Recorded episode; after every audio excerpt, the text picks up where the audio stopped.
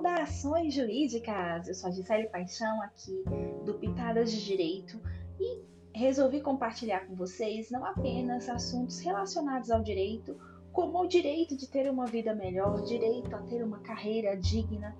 E pensando nisso, resolvi compartilhar com vocês algumas das minhas anotações que eu faço de alguns dos livros que eu tenho como norteadores da minha carreira. E eu não poderia começar com outro livro que não o livro do Napoleão Hill, um excelente escritor, estudioso e que também foi advogado. No livro As 16 Leis do Triunfo, ele traz para cada lei vários ensinamentos. Então vamos começar este podcast de hoje falando da lei número 1, um, que é a lei 1, um, objetivo principal definido. E o que seria esse obje objetivo principal definido? Uma unidade de propósito. Precisa se empenhar numa série de exercícios para triunfar na batalha da vida. Tem uma frase muito linda desse livro que eu marquei que diz assim: A humildade é a mensageira do triunfo. Isso me faz lembrar de uma passagem bíblica que diz que os humilhados serão exaltados, porque quem muito se humilha, humilha muito será exaltado, mas quem muito se exalta será humilhado. Você, assim como eu acredito, não deve gostar daquelas pessoas que se auto-promovem, que se auto-denominam poderosas, sabedoras, é, ricas, enfim, que se enaltecem suas qualidades excessivamente com o intuito de se mostrar e se vangloriar. Eu não curto muito essas, esse tipo de pessoas e acredito que vocês também não. Com relação a essa lei, todos necessitam de uma mudança de ambiente mental em períodos regulares, da mesma maneira que é essencial a variedade de alimentação. Eu digo isso de experiência própria porque muitas vezes eu trabalho em home office e desenvolvo muito bem, produzo muito bem, mas tem ocasiões que isso não acontece com esta pandemia que nós tivemos que nos adaptar, o escritório ficou fechado muito tempo e eu tive que mudar meu home office para mudar o ambiente que eu trabalhava para que eu pudesse me desenvolver melhor. E isso é uma receita, isso é um ingrediente, como mencionou o ilustre Napoleão Hill, que você também pode empregar na sua vida. O triunfo, ele é o desenvolvimento do poder com o qual se obtém tudo o que se deseja na vida sem interferir nos direitos dos outros. O poder é o quê? Poder é igual energia ou esforço organizado. Quando eu me esforço para fazer algo, para desempenhar algo, eu estou exercendo, exercendo o meu poder. O triunfo é da pessoa e não do tipo de negócio. Se a pessoa é uma pessoa que se sente derrotada, fracassada, ela pode mudar de área e ela vai continuar da mesma forma. O mesmo pode se dizer de uma pessoa que tem esse triunfo dentro de si. Ela pode mudar de área, pode ir para uma área que não está em ascensão, que inclusive está em declínio e vai prosperar lá também. O que a mensagem que nos traz então acerca desse objetivo principal definido é ter um esforço organizado, porque é através dele que a gente vai desempenhar e exercer o nosso poder. O fracasso não é encontrar a felicidade ou as necessidades ordinárias da vida sem uma luta quase intolerável.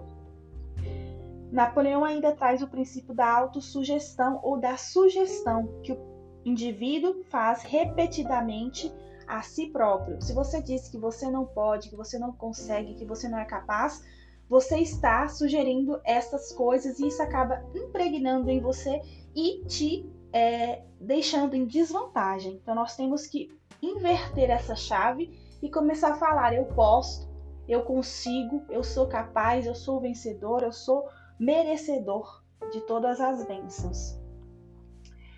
O objetivo principal definido precisa nos trazer felicidade de natureza duradoura, não é instantânea, não é imediata, mas sim uma felicidade duradoura. Porque se eu tiver que sacrificar a minha vida para ter o, o objetivo lá na frente e quando eu chegar lá no pódio não ter ninguém para estar comigo, isso não é felicidade. Então nós temos que ter metas ecológicas, como bem explica o professor e doutor médico Laí Ribeiro. Os homens que não têm nada em comum entre si não se misturam, tanto a água como o azeite. Então, se as pessoas não coadunam com suas ideias, com seus pensamentos, elas não vão se associar a você. Então, busque pessoas que têm o mesmo interesse. Para fechar esse podcast, eu gostaria de registrar uma frase muito linda que diz no livro do Napoleão Hill, o que o homem pode realizar sozinho é muito pouco. O que ele pode realizar com a aliança dos outros é ilimitada. Com isso, nós fechamos o podcast comentando a primeira lei do triunfo, que é a lei de um objetivo principal definido. Até a próxima!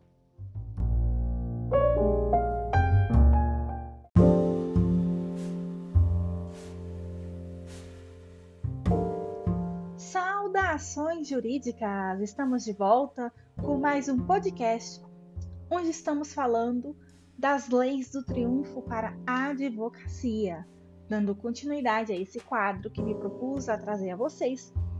Vamos falar da segunda lei do triunfo. A segunda lei do triunfo é confiança em si mesmo, ou seja, a autoconfiança. Querer é poder para que possamos exercer a nossa autoconfiança, nós precisamos destruir o grande vilão, que é o medo. Medo de ser criticado, medo de ficar pobre, medo de ficar doente, de ficar velho e outros medos que podem surgir. A autoconfiança é contagiosa, é impulsiva, é persuasiva e atrai os outros. Napoleão sugere que façamos uma declaração de autoconfiança e ele traz para nós uma fórmula da confiança baseada em cinco atitudes que devemos tomar. A primeira é reconhecer que possui habilidade para realizar o objetivo definido e, portanto, exigir de si mesmo uma ação persistente, agressiva e contínua para a realização desse objetivo, ou seja, não parar até dar certo. Segundo, concentrar a mente todos os dias, pelo menos 30 minutos, mas no meu ponto de vista pode ser em menos tempo, sobre a espécie de pessoa que você deseja ser, fazendo um retrato mental desta pessoa. No terceiro, ter, tirar pelo menos 10%, 10 minutos por dia para desenvolvimento pessoal, para desenvolver as leis do triunfo, por exemplo, como vocês estão fazendo ao ouvir esse podcast. Quarto é a clareza ter um objetivo definido, que nós falamos no podcast 1. Se você não ouviu, ouça, porque vai te ajudar com certeza. Essa clareza é para que você possa é, imaginar os cinco anos vindouros, como será o seu preço. E por último, firmar um compromisso com a verdade, a justiça, eliminando sentimentos ruins de negativismo e confiança e tendo mais confiança no próximo, tá? A autoconfiança, ela é diferente do egoísmo.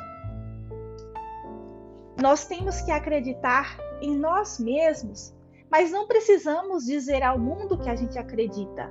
Nós precisamos mostrar que nós acreditamos em nós. Temos que conhecer mais de nós mesmos continuadamente. E para fechar, eu queria é, mencionar uma frase do livro que diz: Deus não mandaria alguém para cá de propósito. podemos fazer nossa parte de forma justa e Ele nos entregará o melhor que nos convém. Afinal de contas, o melhor da festa é esperar por ela. Temos que ter fé e acreditar, principalmente em nós, na nossa capacidade, porque somente assim vamos alcançar o inaudito, vamos atingir o triunfo na nossa profissão. Esse foi o podcast de hoje. Na semana que vem voltaremos com a terceira lei do triunfo. Fique conosco, encaminhe esse áudio para seus amigos, para as pessoas que possam ajudar de alguma forma. Até breve.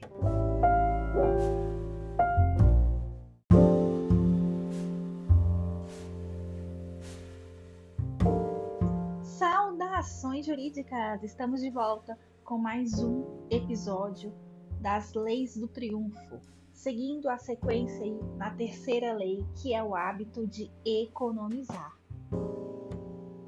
Único favor duradouro que um pai pode prestar a um filho é ajudá-lo a fazer por si mesmo. Como que formamos o hábito da economia? Conservar o que se ganha de maneira sistemática faz com que tenhamos oportunidades maiores, faz com que tenhamos confiança em nós mesmos, imaginação, entusiasmo, iniciativa, autonomia para aumentar a nossa capacidade de ganhar mais. Porque quando não estamos ganhando nada, nós nos dispersamos, falta criatividade, falta empolgação, entusiasmo, e isso prejudica a nossa produtividade. O que, que precisamos fazer?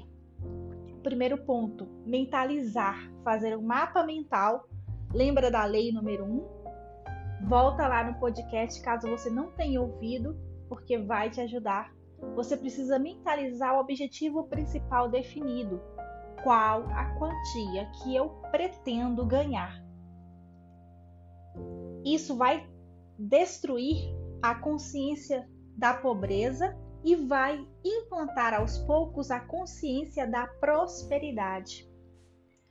Segundo ponto, você precisa fazer uma declaração escrita do objetivo principal definido, ou seja, a quantia. Eu quero ganhar 10 mil reais por mês, eu quero ganhar 22 mil reais por mês. Temos que criar o hábito de pensar e falar em prosperidade e abundância porque as coisas iguais se atraem. Somos imã. Tem uma frase no livro que eu gosto bastante, que até já foi status no meu WhatsApp, que diz assim: Aqui só se fala em prosperidade. Quem souber de casos infelizes é favor guardá-los para si, pois não temos interesse de conhecê-los. Para que você desenvolva o hábito de economizar, é preciso se libertar de dívidas supérfluas.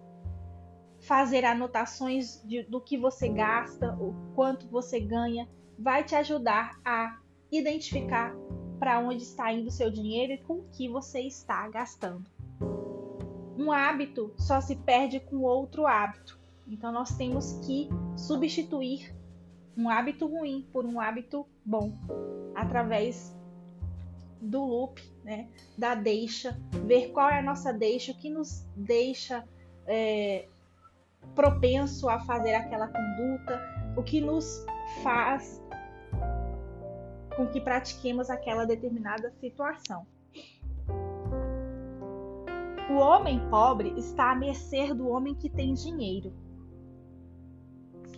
cap o capital reserva é essencial para a operação eficiente em qualquer empreendimento.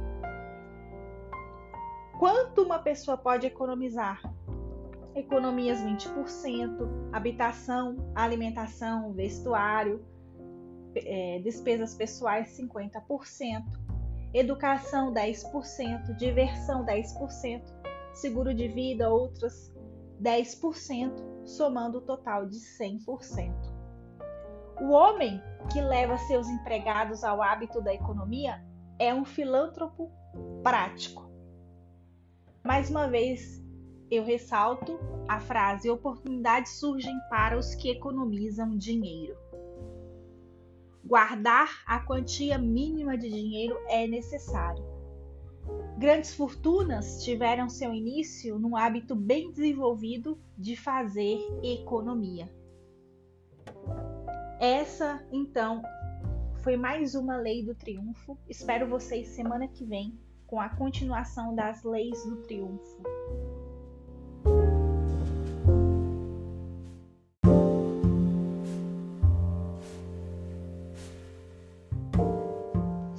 Saudações jurídicas! Estamos de volta com mais um episódio do nosso podcast As Leis do Triunfo para a Advocacia.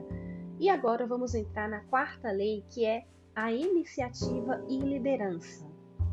Quando não souber o que fazer ou o caminho a seguir, sorria. Isso fará seu espírito descansar e levará os raios da felicidade à sua alma. O que é iniciativa? Iniciativa é fazer o que é preciso ser feito sem que seja necessário que alguém te mande fazer. Você precisa afirmar: eu tenho iniciativa. E a liderança? Já a liderança é adquirida, é dotada de confiança em si mesmo. Nós já falamos sobre esta lei do triunfo, que é confiar em si mesmo. A iniciativa é a chave que abre a porta da oportunidade. Com iniciativa, nós eliminamos a procrastinação. Nenhum vendedor consegue êxito antes de se saber se vender.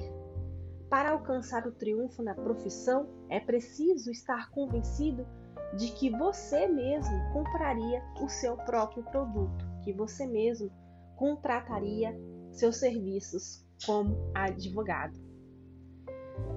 A liderança traz consigo alguns aspectos que eu preciso mencionar aqui. Em todo campo de esforço humano, aquele que se destaca como primeiro tem de viver constantemente à luz da publicidade.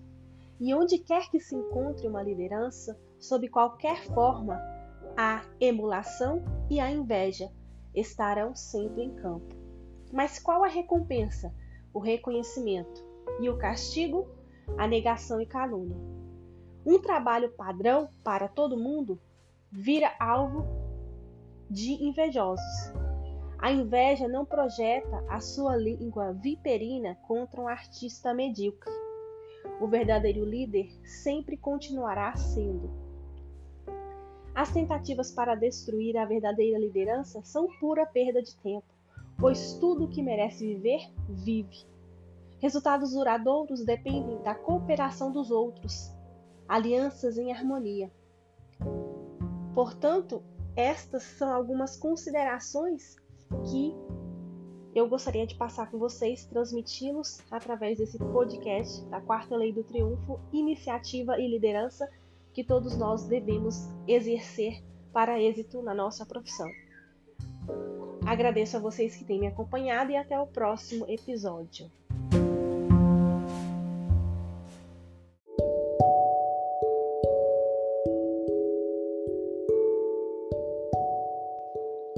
Saudações jurídicas! Em continuidade, vamos para a quinta lei do triunfo, que é a imaginação. Como está a sua oficina mental? Nossa oficina mental deve ser cheia de estalos, insights, inspirações. Nossa imaginação é a única coisa no mundo que temos controle absoluto. A imaginação é interpretativa, é criadora. Com a imaginação, podemos fazer novas combinações. Há dois meios de gerar lucro da nossa imaginação. Primeiro, desenvolvendo a qualidade na nossa própria mente. Segundo, associando com alguém que já tenha desenvolvido. Neste capítulo, Napoleão traz para nós uma frase que eu tenho para comigo como uma frase norteadora. Ele diz assim: Há uma infinidade de meios para tentar solucionar qualquer problema, porém, um apenas é o melhor meio. Na nossa imaginação, devemos planejar a apresentação do nosso caso, de modo que as maiores e mais atraentes vantagens pareçam claras ao comprador. Você sabia que o Rotary Club foi fundado por um advogado? Qual a finalidade da criação deste clube? Para atrair clientes, já que o advogado não pode fazer uma publicidade ostensiva, ele teve esse insight fantástico. O vendedor que deseja saber o que pensa o seu freguês deve estudar a si mesmo e ver o que pensaria se estivesse no lugar dele. Você deve usar a imaginação para trabalhar nos seus casos.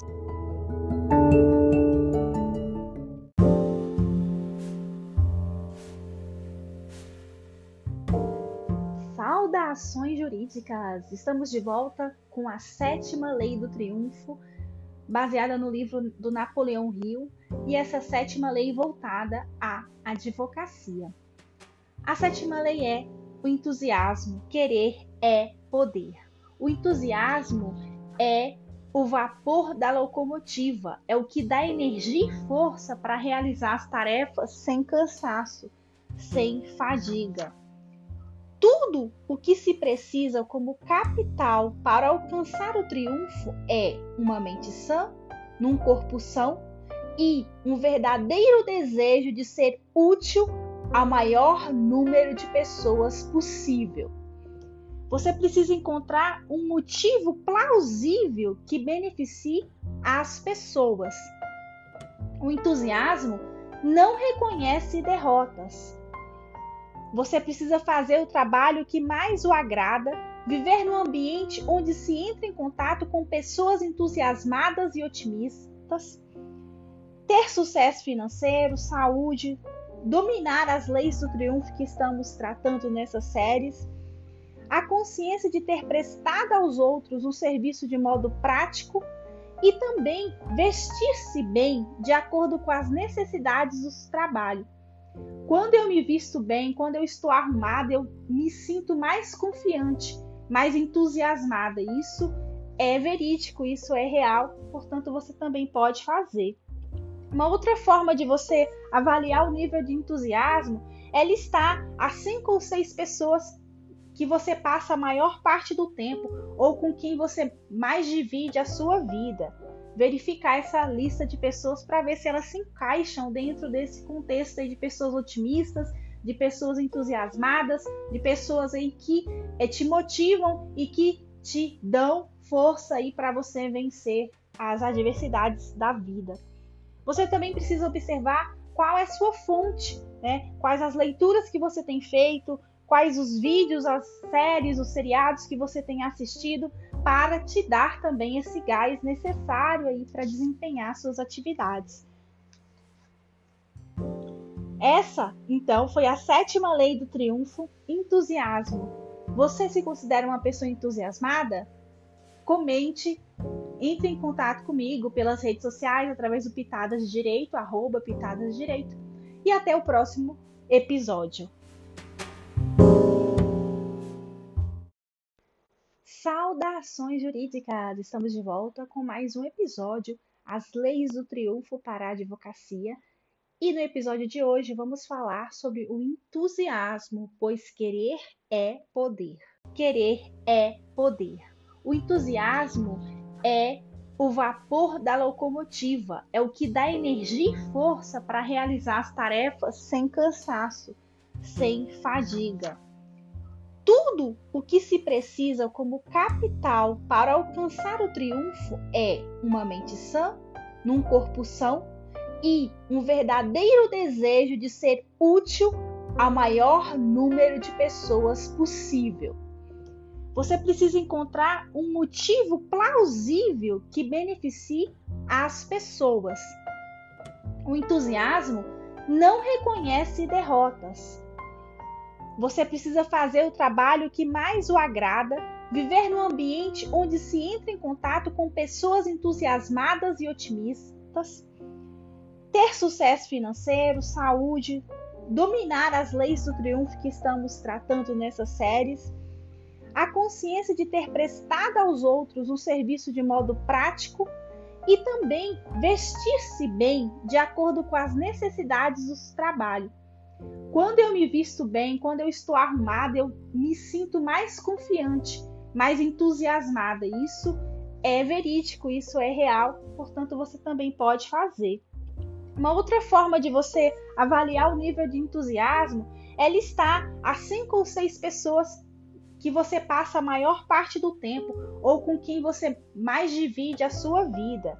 Verificar essa lista de pessoas para ver se elas se encaixam dentro desse contexto de pessoas otimistas, de pessoas entusiasmadas, de pessoas aí que é, te motivam e que te dão força aí para você vencer as adversidades da vida. Você também precisa observar qual é a sua fonte, né? Quais as leituras que você tem feito, quais os vídeos, as séries, os seriados que você tem assistido para te dar também esse gás necessário aí para desempenhar suas atividades. Essa, então, foi a sétima lei do triunfo, entusiasmo. Você se considera uma pessoa entusiasmada? Comente, entre em contato comigo pelas redes sociais através do Pitadas de Direito, arroba Pitadas de Direito. E até o próximo episódio. Querer é poder. O entusiasmo é o vapor da locomotiva, é o que dá energia e força para realizar as tarefas sem cansaço, sem fadiga. Tudo o que se precisa como capital para alcançar o triunfo é uma mente sã, num corpo são e um verdadeiro desejo de ser útil ao maior número de pessoas possível. Você precisa encontrar um motivo plausível que beneficie as pessoas. O entusiasmo não reconhece derrotas. Você precisa fazer o trabalho que mais o agrada, viver num ambiente onde se entra em contato com pessoas entusiasmadas e otimistas, ter sucesso financeiro, saúde, dominar as leis do triunfo que estamos tratando nessas séries a consciência de ter prestado aos outros um serviço de modo prático e também vestir-se bem de acordo com as necessidades do trabalho. Quando eu me visto bem, quando eu estou arrumada, eu me sinto mais confiante, mais entusiasmada. Isso é verídico, isso é real, portanto você também pode fazer. Uma outra forma de você avaliar o nível de entusiasmo é listar as cinco ou seis pessoas que você passa a maior parte do tempo ou com quem você mais divide a sua vida. Verificar essa lista de pessoas para ver se elas se encaixam dentro desse contexto de pessoas otimistas, de pessoas entusiasmadas, de pessoas aí que é, te motivam e que te dão força aí para você vencer as adversidades da vida. Você também precisa observar qual é a sua fonte, né? Quais as leituras que você tem feito, quais os vídeos, as séries, os seriados que você tem assistido para te dar também esse gás necessário aí para desempenhar suas atividades. Essa, então, foi a sétima lei do triunfo, entusiasmo. Você se considera uma pessoa entusiasmada? Comente, entre em contato comigo pelas redes sociais através do Pitadas de Direito, arroba Pitadas de Direito. E até o próximo episódio. Querer é poder. O entusiasmo é o vapor da locomotiva, é o que dá energia e força para realizar as tarefas sem cansaço, sem fadiga. Tudo o que se precisa como capital para alcançar o triunfo é uma mente sã, num corpo são e um verdadeiro desejo de ser útil ao maior número de pessoas possível. Você precisa encontrar um motivo plausível que beneficie as pessoas. O entusiasmo não reconhece derrotas. Você precisa fazer o trabalho que mais o agrada, viver num ambiente onde se entra em contato com pessoas entusiasmadas e otimistas, ter sucesso financeiro, saúde, dominar as leis do triunfo que estamos tratando nessas séries, a consciência de ter prestado aos outros um serviço de modo prático e também vestir-se bem de acordo com as necessidades do trabalho. Quando eu me visto bem, quando eu estou arrumada, eu me sinto mais confiante, mais entusiasmada. Isso é verídico, isso é real, portanto você também pode fazer. Uma outra forma de você avaliar o nível de entusiasmo é listar as cinco ou seis pessoas que você passa a maior parte do tempo ou com quem você mais divide a sua vida. Verificar essa lista de pessoas para ver se elas se encaixam dentro desse contexto de pessoas otimistas, de pessoas entusiasmadas, de pessoas aí que é, te motivam e que te dão força aí para você vencer as adversidades da vida. Você também precisa observar qual é a sua fonte, né? Quais as leituras que você tem feito, quais os vídeos, as séries, os seriados que você tem assistido para te dar também esse gás necessário aí para desempenhar suas atividades. Essa, então, foi a sétima lei do triunfo, entusiasmo.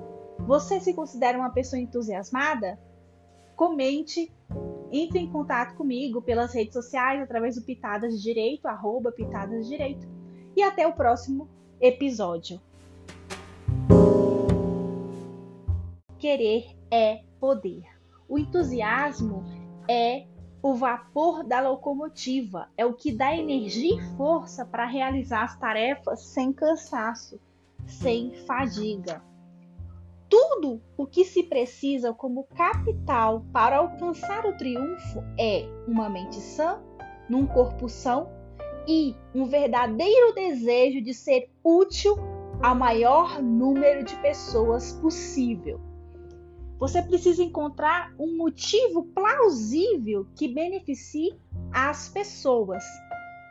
O entusiasmo não reconhece derrotas, você precisa fazer o trabalho que mais o agrada, viver num ambiente onde se entra em contato com pessoas entusiasmadas e otimistas, ter sucesso financeiro, saúde, dominar as leis do triunfo que estamos tratando nessas séries, a consciência de ter prestado aos outros um serviço de modo prático e também vestir-se bem de acordo com as necessidades do trabalho.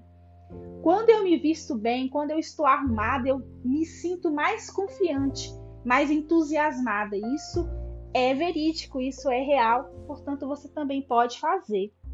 Uma outra forma de você avaliar o nível de entusiasmo é listar as cinco ou seis pessoas que você passa a maior parte do tempo ou com quem você mais divide a sua vida verificar essa lista de pessoas para ver se elas se encaixam dentro desse contexto de pessoas otimistas, de pessoas entusiasmadas, de pessoas aí que é, te motivam e que te dão força aí para você vencer as adversidades da vida.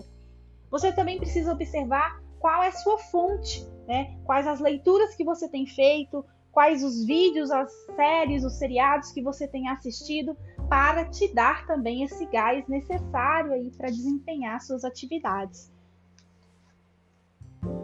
Essa, então, foi a sétima lei do triunfo, entusiasmo. Você se considera uma pessoa entusiasmada? Comente, entre em contato comigo pelas redes sociais através do Pitadas de Direito, arroba Pitadas de Direito. E até o próximo episódio.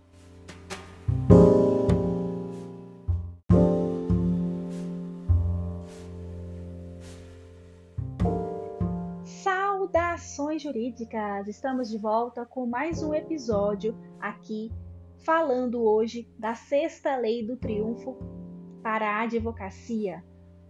Entusiasmo. Querer é poder. O entusiasmo é o estado de espírito contagiante, é o vapor da locomotiva, é o que dá forças, energia para fazer as tarefas, para fazer as atividades sem fadiga, sem cansaço. Tudo o que se precisa como capital para alcançar o triunfo é uma mente sã, num corpo são e um verdadeiro desejo de ser útil ao maior número possível de pessoas. Ser entusiasmado é não reconhecer derrotas. Temos uma lista que o Napoleão Hill traz para nós com sete passos para se tornar, para cada dia mais transformar e fa fazer com que essa lei faça parte da sua vida. Primeiro, fazer o trabalho que mais te agradar. Dois, viver num ambiente onde se entra em contato com pessoas entusiasmadas e otimistas. 3. Ter sucesso financeiro. E aqui, o sucesso financeiro é fazer o que você gosta. Quarto, ter saúde. Quinto, dominar as leis do triunfo que nós estamos falando ao decorrer desses episódios. Sexto, a consciência de ter prestado aos outros um serviço excelente de modo prático. E o sétimo é vestir-se bem de acordo com as necessidades da sua profissão, do seu trabalho. Se vestir bem inspira, fala sério. Eu me sinto muito mais confiante quando eu estou arrumada, quando eu estou bem vestida. Outro ponto que pode ser levado em consideração para o aperfeiçoamento desta lei do triunfo está relacionado a listas de pessoas que a gente passa a maior parte do tempo.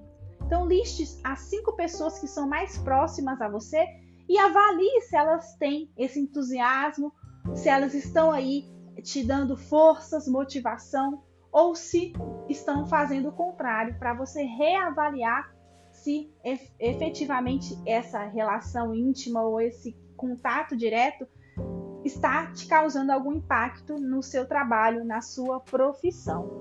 Outro ponto para que você tenha mais entusiasmo, mais motivação, está relacionado às fontes de motivação que você busca. Os livros que você lê, os vídeos que você assiste, os seriados, os filmes e tudo mais. Então, tudo isso tem uma relação, está correlacionado a este ponto. Então, essas são algumas das ponderações que eu queria compartilhar com vocês no comentário dessa sexta lei do triunfo para a advocacia.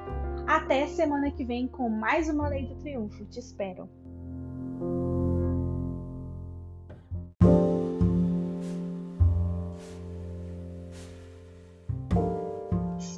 Saudações jurídicas! Estamos de volta com mais um episódio comentando a sétima lei do triunfo para a advocacia com base no livro do Napoleão Hill. Hoje vamos falar sobre o autocontrole, o domínio de si mesmo. Dentre as histórias trazidas por Napoleão Hill, nós destacamos a de um dos grandes líderes da história norte-americana, Abraham Lincoln, que exerceu a paciência, o equilíbrio e o autocontrole, pois encontrou deslealdade em alguns membros do seu gabinete com ele pessoalmente e porque os que mostravam desleais tinham, contudo, qualidades que os tornavam úteis à pátria. Lincoln soube dominar-se e esquecer as falsidades, o que é muito difícil. Uma dica para a advocacia, um truque, é irritar as partes e testemunhas para que percam o autocontrole e faça declarações que não faria caso estivesse é, falando mais calmamente. É certo que as pessoas sempre encontram o que procuram, e também é certo que 99% das discussões são desnecessárias. Nós temos que saber nos controlar ou autocontrolar. Os homens que sabem dominar-se geralmente tornam-se senhores de um cargo, seja ele qual for. É melhor sermos grandes demais para o nosso emprego do que ter um emprego grande demais para nós. Uma pessoa com autocontrole não se dedica e nem se deixa arrastar pelo ódio, inveja, ciúme, medo, vingança ou qualquer outra emoção destrutiva, e não cai em êxtase e nem se entusiasma de forma exagerada por coisa ou pessoa alguma. Uma pessoa com domínio próprio não odeia os que pensam diferente, mas procura entender e isso usa isso como uma vantagem. Temos uma vantagem extraordinária sobre o que nos ofendem, temos o direito de perdoá-los, ao passo que eles não possuem esta vantagem. O nosso pensamento é a única coisa no mundo que temos controle absoluto. O autocontrole é mera questão de controle do nosso pensamento. Nós devemos fixar autossugestão, pensamentos construtivos, positivos, que se harmonizem com o nosso objetivo principal definido, ter um domínio de si mesmo, convencer a mim mesmo das minhas próprias sugestões. Um grande vendedor é aquele que toma a ofensiva e nunca o lado defensivo do argumento, no caso de surgir uma discussão. A palavra de um vendedor se aplica a todas as pessoas que procuram convencer ou persuadir os outros por meio de argumentos lógicos ou apelando para interesses pessoais. Afinal de contas, todos nós somos vendedores. As negociações inteligentes, elas exigem a habilidade para negociar com os outros, sem atritos e discussões. É a habilidade desenvolvida por pessoas que triunfam. É a arte de negociar com inteligência. O que nós, advogados, podemos extrair disso? O advogado é, pode demonstrar que tem autocontrole em vários aspectos: pelo tom de voz, pela posição do corpo, pela expressão da fisionomia. Esses são aspectos externos. E aspectos internos podemos citar o conhecimento da causa, o conhecimento e o convencimento que conhece tudo detalhadamente e tudo perfeitamente. E uma última mensagem que eu queria deixar para vocês é: se perdermos a calma, com ela perderemos nossos argumentos. Então, para ouvir bem, é preciso que se tenha um autocontrole. Esse, então, foi mais um podcast, A Sétima Lei do Triunfo. Na semana que vem, voltamos em continuação. Muito obrigada por me acompanhar até aqui. Um forte abraço e até a próxima. Fala pessoal, olha onde nós estamos aqui hoje um decorado de 211 metros, tá? Esse empreendimento ele tá em obras, tá finalizando a obra, tá bom? Imagina você aqui, ó, chegar final da noite, fazer aquele jantar nessa cozinha bacana ou um coffee break rápido. Olha que legal, tem um espaço aqui muito legal, tá? Aqui nós também temos espaço para você guardar aquelas suas louças legais, tá? Olha que legal. Tem bastante espaço aqui. Tá bom? Aqui você consegue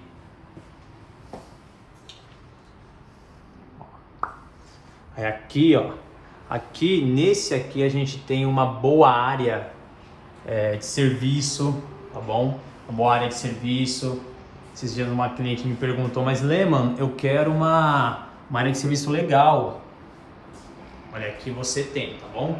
Se porventura precisar quarto de empregada, nesse a gente também tem um quarto de empregada, tá bom? Muito bacana. Agora, vamos para a parte onde você vai ficar muito com a sua família, momentos é, bacana, agradáveis, tá bom? Olha que boca de sala maravilhosa. Olha o tamanho dessa sua mesa de jantar, muito bacana. Até uma mesa aqui, ó. essa daqui, ela tem é, para 10 lugares. Aqui cabe até para 12 lugares tranquilo, tá bom? Aí aqui para quem bebe tem um espaço para você colocar suas bebidas, tá bom? Ó, que bacana. Ou o espaço do guerreiro.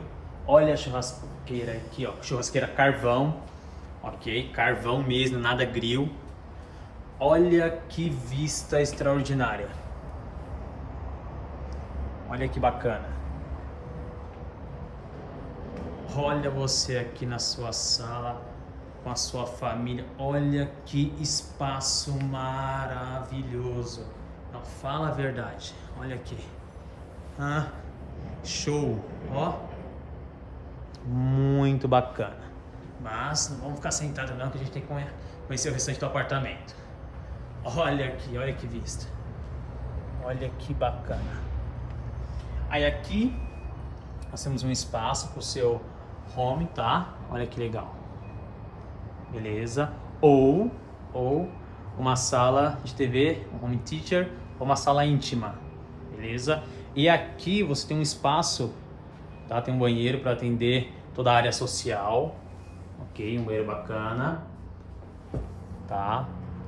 E agora a gente vai para a área íntima da família.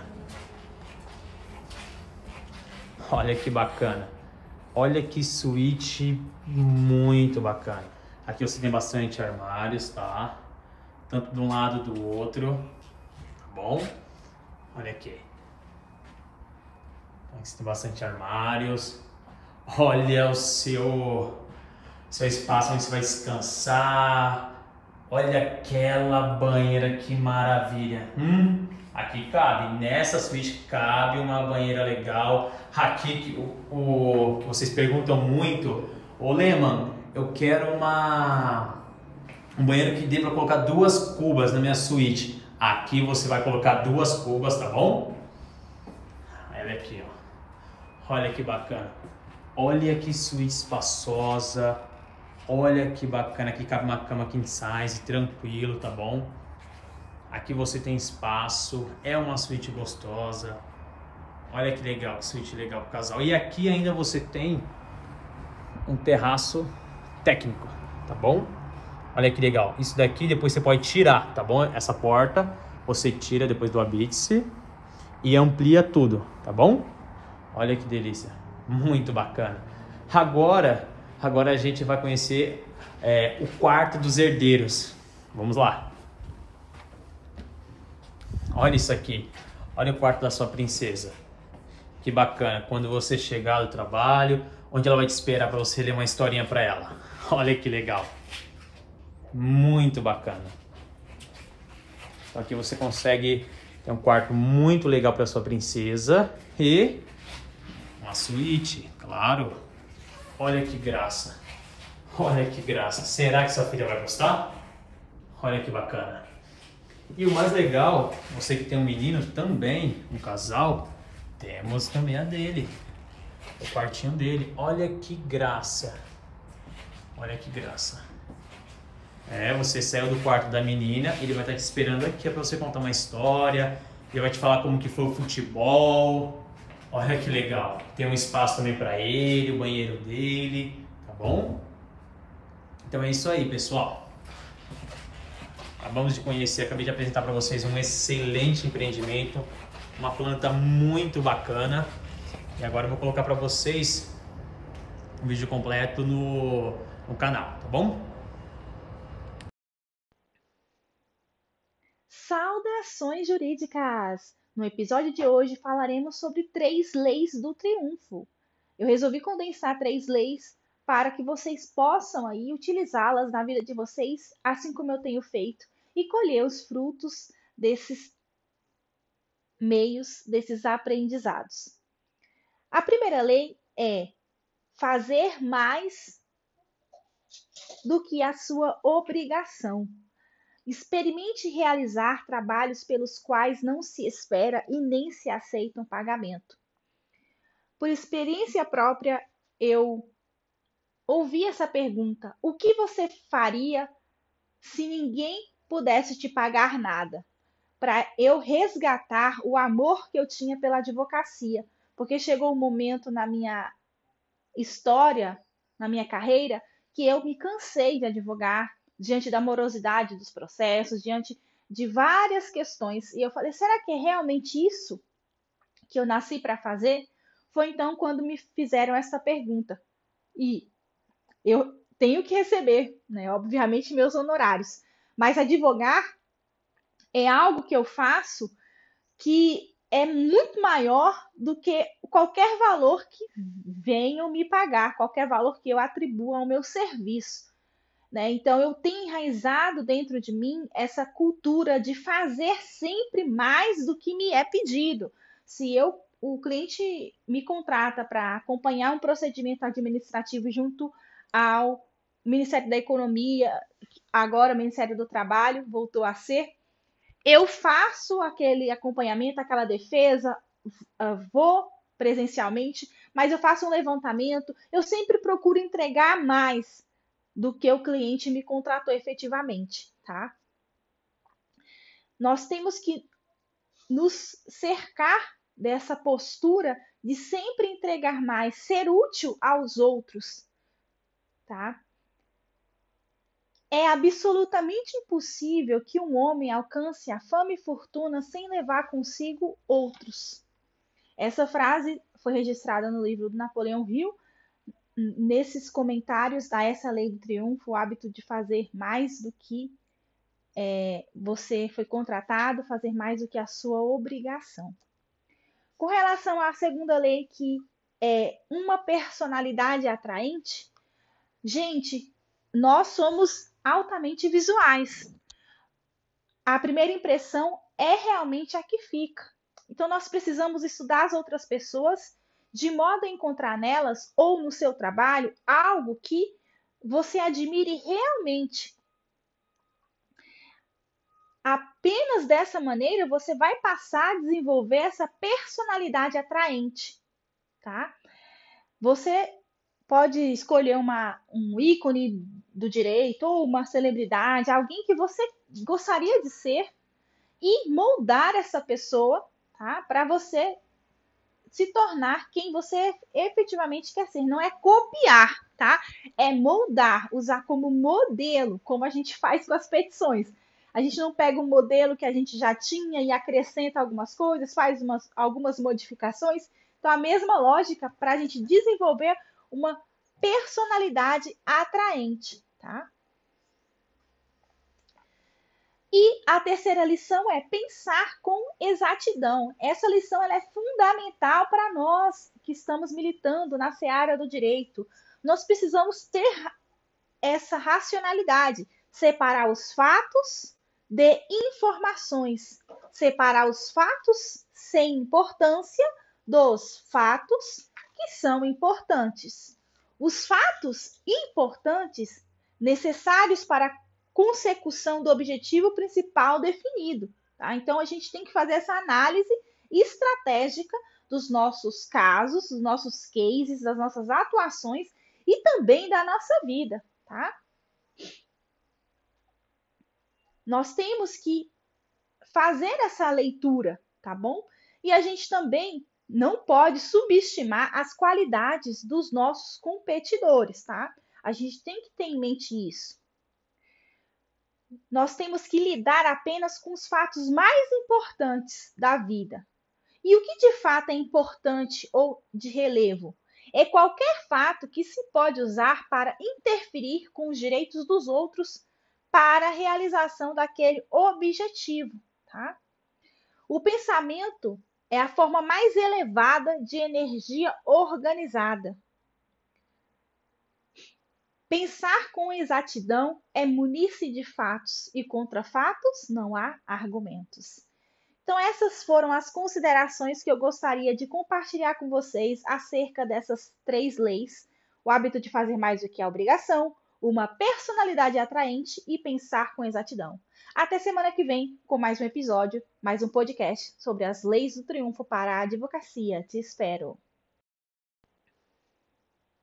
Saudações jurídicas! No episódio de hoje falaremos sobre três leis do triunfo. Eu resolvi condensar três leis para que vocês possam aí utilizá-las na vida de vocês, assim como eu tenho feito, e colher os frutos desses meios desses aprendizados. A primeira lei é fazer mais do que a sua obrigação. Experimente realizar trabalhos pelos quais não se espera e nem se aceita um pagamento. Por experiência própria, eu ouvi essa pergunta: o que você faria se ninguém pudesse te pagar nada? para eu resgatar o amor que eu tinha pela advocacia, porque chegou um momento na minha história, na minha carreira, que eu me cansei de advogar diante da morosidade dos processos, diante de várias questões, e eu falei: será que é realmente isso que eu nasci para fazer? Foi então quando me fizeram essa pergunta. E eu tenho que receber, né, obviamente, meus honorários, mas advogar é algo que eu faço que é muito maior do que qualquer valor que venham me pagar, qualquer valor que eu atribua ao meu serviço. Né? Então, eu tenho enraizado dentro de mim essa cultura de fazer sempre mais do que me é pedido. Se eu, o cliente me contrata para acompanhar um procedimento administrativo junto ao Ministério da Economia, agora Ministério do Trabalho, voltou a ser, eu faço aquele acompanhamento, aquela defesa, vou presencialmente, mas eu faço um levantamento, eu sempre procuro entregar mais do que o cliente me contratou efetivamente, tá? Nós temos que nos cercar dessa postura de sempre entregar mais, ser útil aos outros, tá? É absolutamente impossível que um homem alcance a fama e fortuna sem levar consigo outros. Essa frase foi registrada no livro do Napoleão Hill, nesses comentários a essa lei do triunfo, o hábito de fazer mais do que é, você foi contratado, fazer mais do que a sua obrigação. Com relação à segunda lei, que é uma personalidade atraente, gente, nós somos altamente visuais. A primeira impressão é realmente a que fica. Então, nós precisamos estudar as outras pessoas de modo a encontrar nelas ou no seu trabalho algo que você admire realmente. Apenas dessa maneira você vai passar a desenvolver essa personalidade atraente, tá? Você pode escolher uma, um ícone do direito ou uma celebridade, alguém que você gostaria de ser e moldar essa pessoa, tá? Para você se tornar quem você efetivamente quer ser. Não é copiar, tá? É moldar, usar como modelo, como a gente faz com as petições. A gente não pega um modelo que a gente já tinha e acrescenta algumas coisas, faz umas, algumas modificações. Então, a mesma lógica para a gente desenvolver uma personalidade atraente, tá? E a terceira lição é pensar com exatidão. Essa lição é fundamental para nós que estamos militando na seara do direito. Nós precisamos ter essa racionalidade, separar os fatos de informações, separar os fatos sem importância dos fatos que são importantes. Os fatos importantes necessários para consecução do objetivo principal definido. Tá? Então, a gente tem que fazer essa análise estratégica dos nossos casos, dos nossos cases, das nossas atuações e também da nossa vida, tá? Nós temos que fazer essa leitura, tá bom? E a gente também não pode subestimar as qualidades dos nossos competidores, tá? A gente tem que ter em mente isso nós temos que lidar apenas com os fatos mais importantes da vida. E o que de fato é importante ou de relevo? É qualquer fato que se pode usar para interferir com os direitos dos outros para a realização daquele objetivo. Tá? O pensamento é a forma mais elevada de energia organizada. Pensar com exatidão é munir-se de fatos, e contra fatos não há argumentos. Então, essas foram as considerações que eu gostaria de compartilhar com vocês acerca dessas três leis: o hábito de fazer mais do que a obrigação, uma personalidade atraente e pensar com exatidão. Até semana que vem com mais um episódio, mais um podcast sobre as leis do triunfo para a advocacia. Te espero! Saudações jurídicas! No episódio de hoje eu vou compartilhar com vocês o discurso do Marco Antônio nos Funerais de César, a obra-prima de Shakespeare, com a visão do Napoleão Hill. A cena era a seguinte: César está morto e Brutus, o assassino, é chamado para dizer à população romana, junto ao cadáver, por que motivo matou César. Imagine aí a multidão pouco favorável a César, já que acreditava que Brutus tivera um gesto nobre, matando. Brutus então sobe na tribuna e faz um breve relato das razões que o levaram a suprimir o César. Convencido de que havia ganho, voltou a sentar. A sua atitude era daquele que julga que a sua palavra vai ser aceita sem discussão em uma atitude altiva. Marco Antônio, por sua vez, sobe à tribuna, sabendo que a multidão é contra ele por ser amigo de César, mas num tom humilde e baixo, Marco Antônio começa a falar. Amigos romanos, concidadãos, prestai-me atenção. Aqui estou para enterrar César e não para louvá-lo. O mal que os homens praticaram lhe sobrevive. O bem, porém, é sempre enterrado com seus ossos. O mesmo acontece com César. O nove Brutus afirmou que César era ambicioso. Se era assim, ele cometeu uma falta grave, mas já pagou por ela. Aqui, com a permissão de Brutus e de seus companheiros, porque Brutus é um homem respeitável e assim são todos os homens de bem, venho falar-vos sobre os funerais de César. Era meu amigo, foi justo e leal comigo. Brutus, porém, disse que ele era ambicioso e Brutus é um homem respeitável. César trouxe para Roma muitos cativos, cujo resgate encheu os cofres públicos. Seria por isso que parecia ambicioso? Quando o pobre César chorava, sofria, a ambição deve ser feita de estofo mais rude. Entretanto, Brutus disse que ele era ambicioso, e Brutus é um homem respeitável.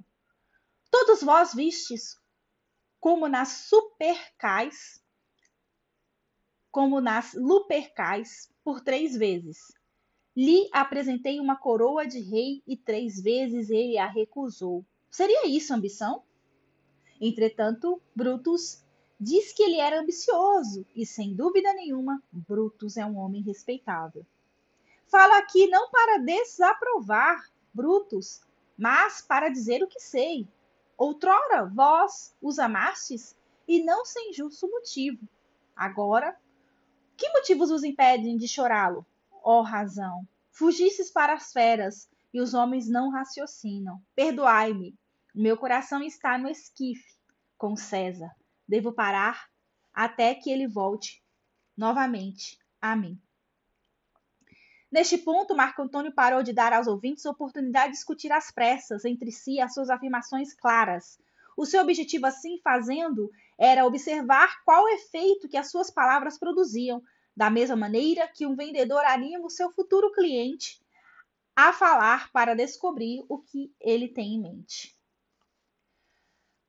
Marco Antônio continua. Ontem, a palavra de César podia dominar o mundo. Hoje, ele jaz aqui e o mais pobre dos homens não venera. Senhores, se eu quisesse despertar, inflamar vossos corações e vossas mentes com a revolta e com a cólera, acusaria Brutus, acusaria Cássio, que todos vós sabeis são homens respeitáveis. Vocês observam que ele sempre diz respeitável, tá? Não quero acusá-los, porém, Antes acusarei o morto, acusarei a mim mesmo e a vós todos do que a estes dignos homens. Aqui está um pergaminho desse, com sinete de César, que encontrei no seu gabinete, é o seu testamento. Se ouvisseis a leitura deste testamento, o que, perdoa-me, não pretendo fazer aqui, aguçando aí a curiosidade do povo, tenho certeza de que todos vós beijareis, beijariam as feridas de César assassinado e molhariam os vossos lenços com sangue sagrado, implorariam fios de cabelo como lembrança e morderiam os vossos desejos de que preciosas relíquias passassem para vossos descendentes. Aí o pessoal começa a gritar: o testamento, o testamento, queremos ouvir o testamento de César. Marco Antônio prossegue: Tende paciência, generosos amigos, não devo lê-lo. Não é bom que saibais o quanto César vos amou. Não sois feitos de pedra ou de madeira? Vocês são, sois humanos. E, sendo humanos, ao ouvirem o testamento de César, poderíeis ficar inflamados, que era exatamente o que ele queria. Poderíeis ficar furiosos. Não, não, não é bom saberdes que sois herdeiros, pois se souberdes, o que poderá acontecer?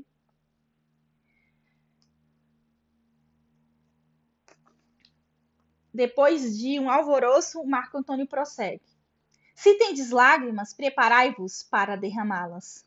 Todos vós conheceis este manto. Lembro-me da primeira vez que César o vestiu.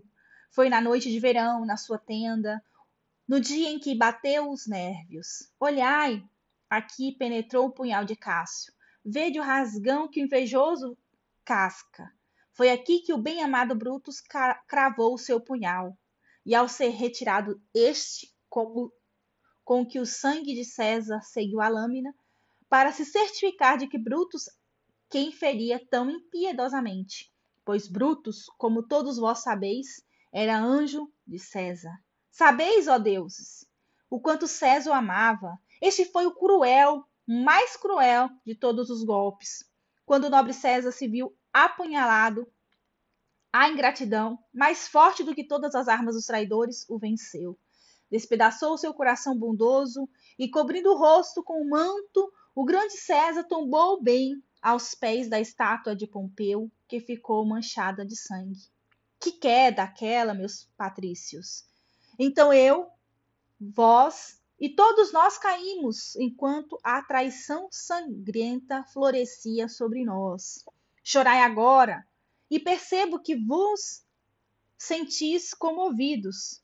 Derramais lágrimas de compaixão, almas sensíveis. Por que chorais se apenas vistes as vestes do nosso César transpassadas de golpes?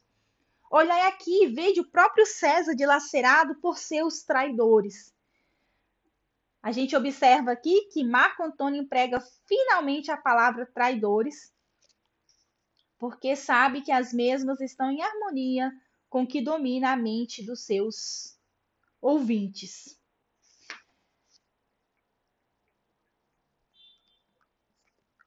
Marco Antônio prossegue, já havia conseguido aí comover toda a população e Brutus, que a princípio estava sendo aclamado, estava sendo venerado pelo povo romano, passa a ser é, apontado como traidor e as pessoas já se revoltaram contra ele.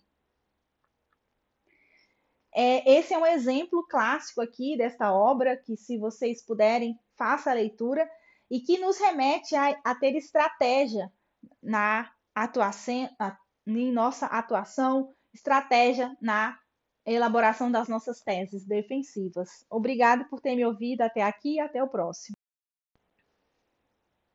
Saudações jurídicas! No episódio de hoje falaremos sobre três leis do triunfo.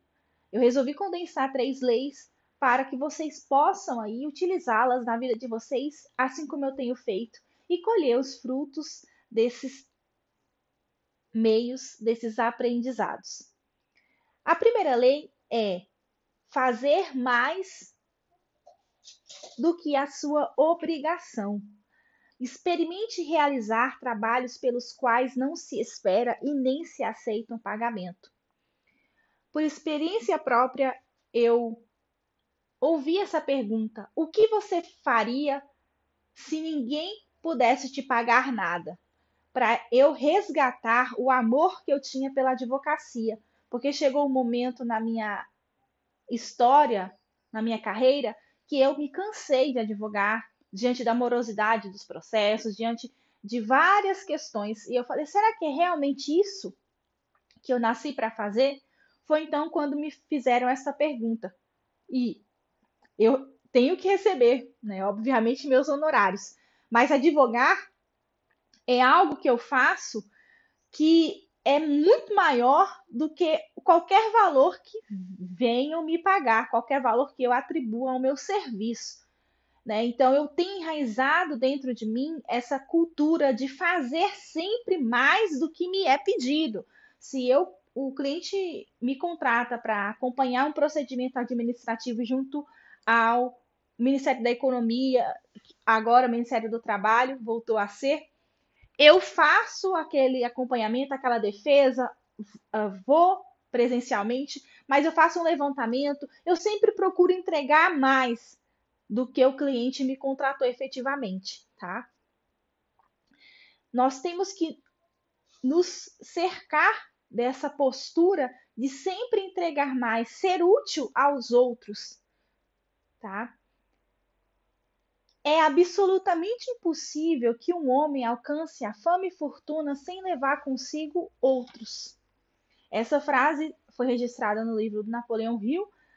Nesses comentários a essa lei do triunfo, o hábito de fazer mais do que é, você foi contratado, fazer mais do que a sua obrigação.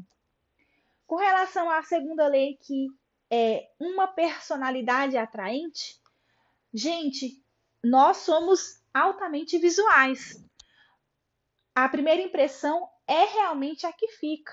Então, nós precisamos estudar as outras pessoas de modo a encontrar nelas ou no seu trabalho algo que você admire realmente.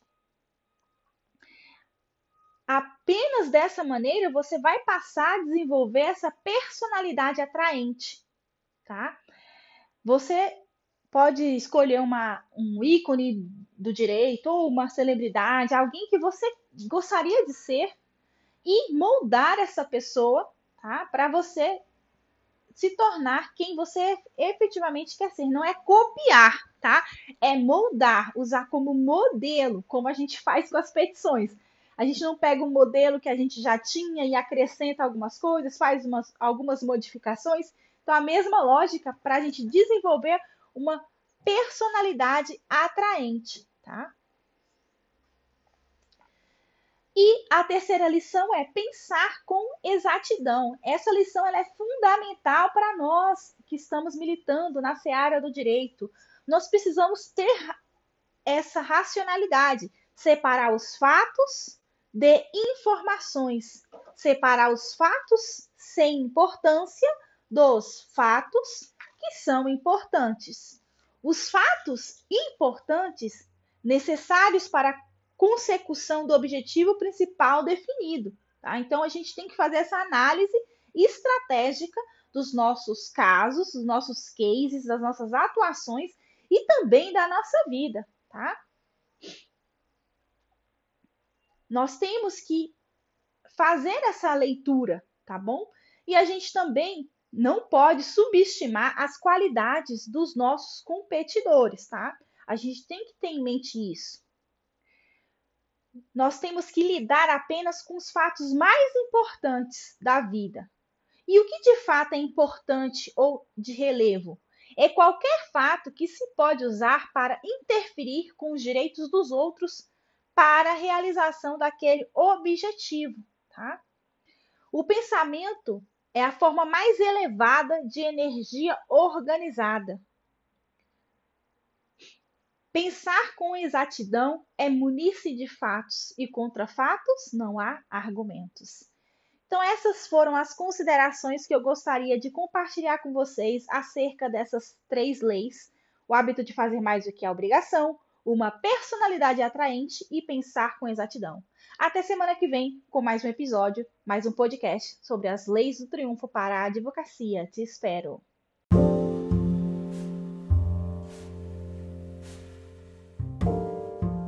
Saudações jurídicas em continuidade às 16 leis do triunfo.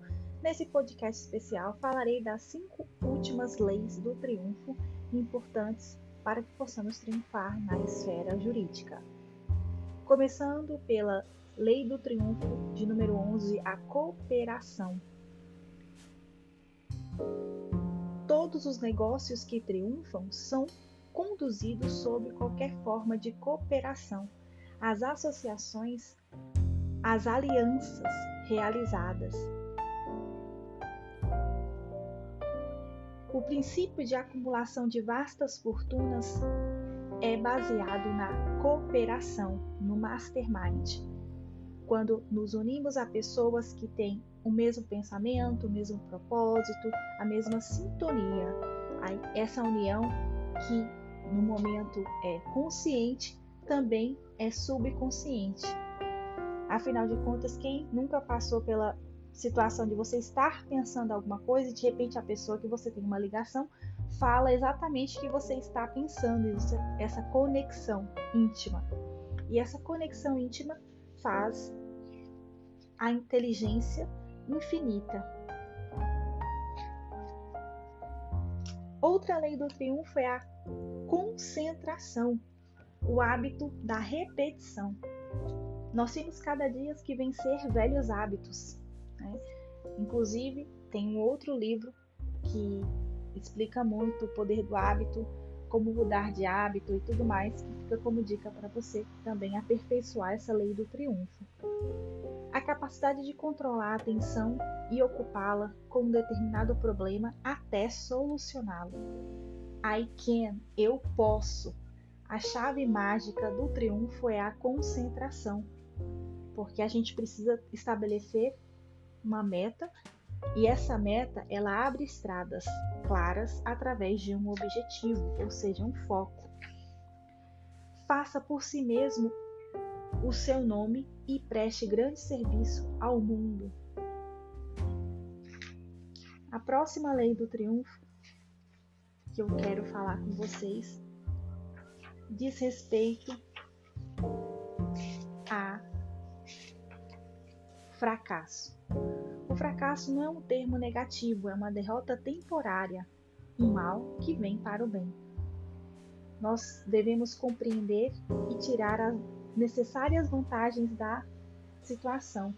E isso muda a figura, isso muda a ótica que nós temos da derrota. A bondade pode mais que a força. Nunca aprendemos bastante qualquer coisa antes de começar a ensiná-la aos outros. Não pode haver fracasso para o homem que continua a lutar.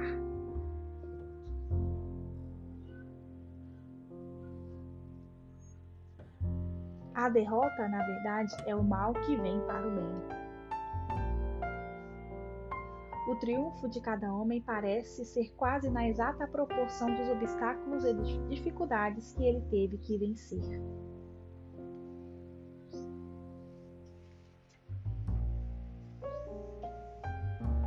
E finalmente vamos para a 16 lição, que é a regra de ouro. Faça com os outros aquilo que, que desejaria que fizessem com você.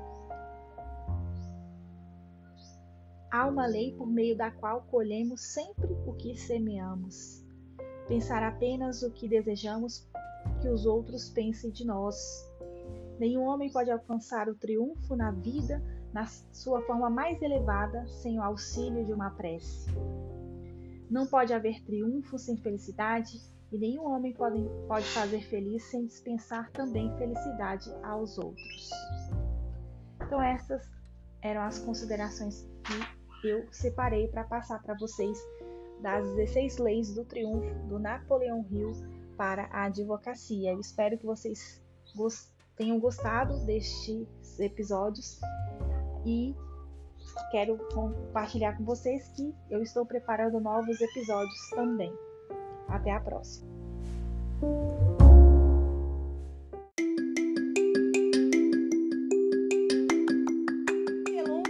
Gostaria de compartilhar com vocês três tópicos segundo os quais eu consegui vencer o medo de atuar nos tribunais. Não pensem vocês que é fácil. Se vocês estiverem me ouvindo direitinho, me, me confirmem, tá, gente? Tô testando um aparelho novo aqui. Não é fácil. Eu lembro a minha primeira vez da sustentação, eu estava tremendo como uma vara verde. Eu estava com muito medo. Eu treinei, treinei várias vezes, li alguns livros de, de que inclusive vou indicar para vocês alguns ao final da live, que eu entendo que é necessário sim para aperfeiçoamento da nossa fala. Só que chega na hora, livro, obrigada. livro nenhum vai te ajudar. Você tem que ir com sua cara e coragem, né? E daí existe esse grande. O que, que eu posso fazer para melhorar, para que eu possa ter uma boa desenvoltura perante os, os desembargadores, para que eu possa aí ter eloquência nas minhas falas. Muita gente fala de eu não faço sustentação, eu não atuo na segunda instância porque eu não tenho domínio, eu não tenho coragem. É, é, me falta coragem. Na audiência eu sou imbatível, eu vou, pergunto, mas tem a dinâmica ali, você não é o, único, o personagem principal que está falando, tem várias pessoas falando. E aqui na sustentação não é diferente, você não tem ninguém falando né? É só você ali e o, a atenção tá em você e você precisa cativar essa atenção. Então, como que eu faço? Eu distribuí em três tópicos. Como eu disse na, no material, na, no post, nós temos a autoconfiança, que eu vou falar com vocês. Também falarei sobre a preparação e o estudo. A autoconfiança requer a superação medo uma certa dose de nervosismo é bom, porque quando a gente perde o frio na barriga é sinal que as coisas não andam muito bem. Eu me lembro, inclusive, quando eu estava no escritório corporativo, eu era é, coordenadora adjunta, eu fazia atividades que não me davam aquele calor, que não me davam aquela, aquele medinho. E aí eu percebi, eu falei, não, eu preciso fazer algo diferente, eu preciso mudar né, a minha situação, porque não dá para todo dia chegar e fazer a mesma coisa, cadê a emoção, né? E a nossa profissão, ela exige muito isso de nós, é, que a gente tenha essa coragem, encare nossos medos, né? Como que eu posso fazer então, Gisele, para superar o medo? Superar o medo requer o quê? A coleção de experiências bem-sucedidas. Eu só vou superar o medo se eu fizer aquilo várias vezes, a, até o ponto de que aquilo seja normal para mim, e aí sim o medo não vai me afligir mais, tá? Esse é o primeiro ponto para a gente ter a autoconfiança. O segundo ponto é prepare-se de maneira adequada. Jamais decore a sua sustentação, a sua exposição palavra por palavra. Decorar consome um tempo gigantesco. Tá? E a gente perde a naturalidade. Já pensou se der um branco numa frase, aí você vai ficar parado e vai, não vai saber o que fazer. Então não decore palavra por palavra. Há quem diga que se você decora, a, de, decoreba faz com que as palavras saiam da mente, enquanto que falar naturalmente faz com que as palavras saiam do coração. E quando a gente fala com coração, a gente fala com convicção, com entusiasmo e isso contagia, né? Você precisa fazer o quê? Preparar algumas notas. Já que eu não vou decorar, eu preparo umas notas que são pontos específicos que eu vou abordar ao longo da minha exposição. E coloque em ordem. Você precisa colocar em ordem a sua da sua fala. Você não pode chegar já falando do final no, no começo. Então, ter uma ordem cronológica ou de importância, que eu costumo dizer, eu separo o tópico principal, o, o que é predominante no meu recurso, ou aquele que tem a maior coordenação para eu focar naquele, e secundariamente nos pontos que não são tão essenciais para a resolução daquela lead. E finalmente você precisa treinar. E tem alguns aplicativos bem interessantes que eu uso, às vezes, quando eu tenho sustentação bem complexa, que envolvem vários temas, para eu poder cronometrar o tempo específico, que são de 10 minutos via de regra. Então, eu uso, que é o Teletromper, tem um Bvigu, que você coloca o seu discurso no aplicativo e ele vai passando como se fosse uma reportagem. Então, você consegue é, ler ali. Então, as três primeiras vezes você faz lendo e aí a, a, a, as próximas saem naturalmente. É bem bacana, tá?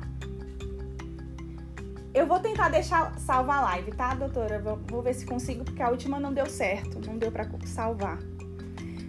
Autoconfiança, então, já disse na superação do medo, preparar de maneira adequada. 3. Predisponha sua mente para o sucesso. Gente, se você não acreditar na sua causa, ninguém vai acreditar, tá? Você tem que se absorver pelo seu caso. Eu pego causas, às vezes, que eu não acredito muito. Então eu fico mentalizando o que, que eu posso usar aqui, o, o que, que me convence. Porque se não convencer você, tenha certeza que não vai convencer quem vai te ouvir, tá? Então, você tem que fazer o quê? Mas é muito complicado porque o assunto está pacificado, eu não tenho muita argumentação. Explore todas as camadas de argumentos do seu caso todas as possibilidades de argumentos, você tem que explorar. Busque os significados mais profundos daqueles argumentos, tá?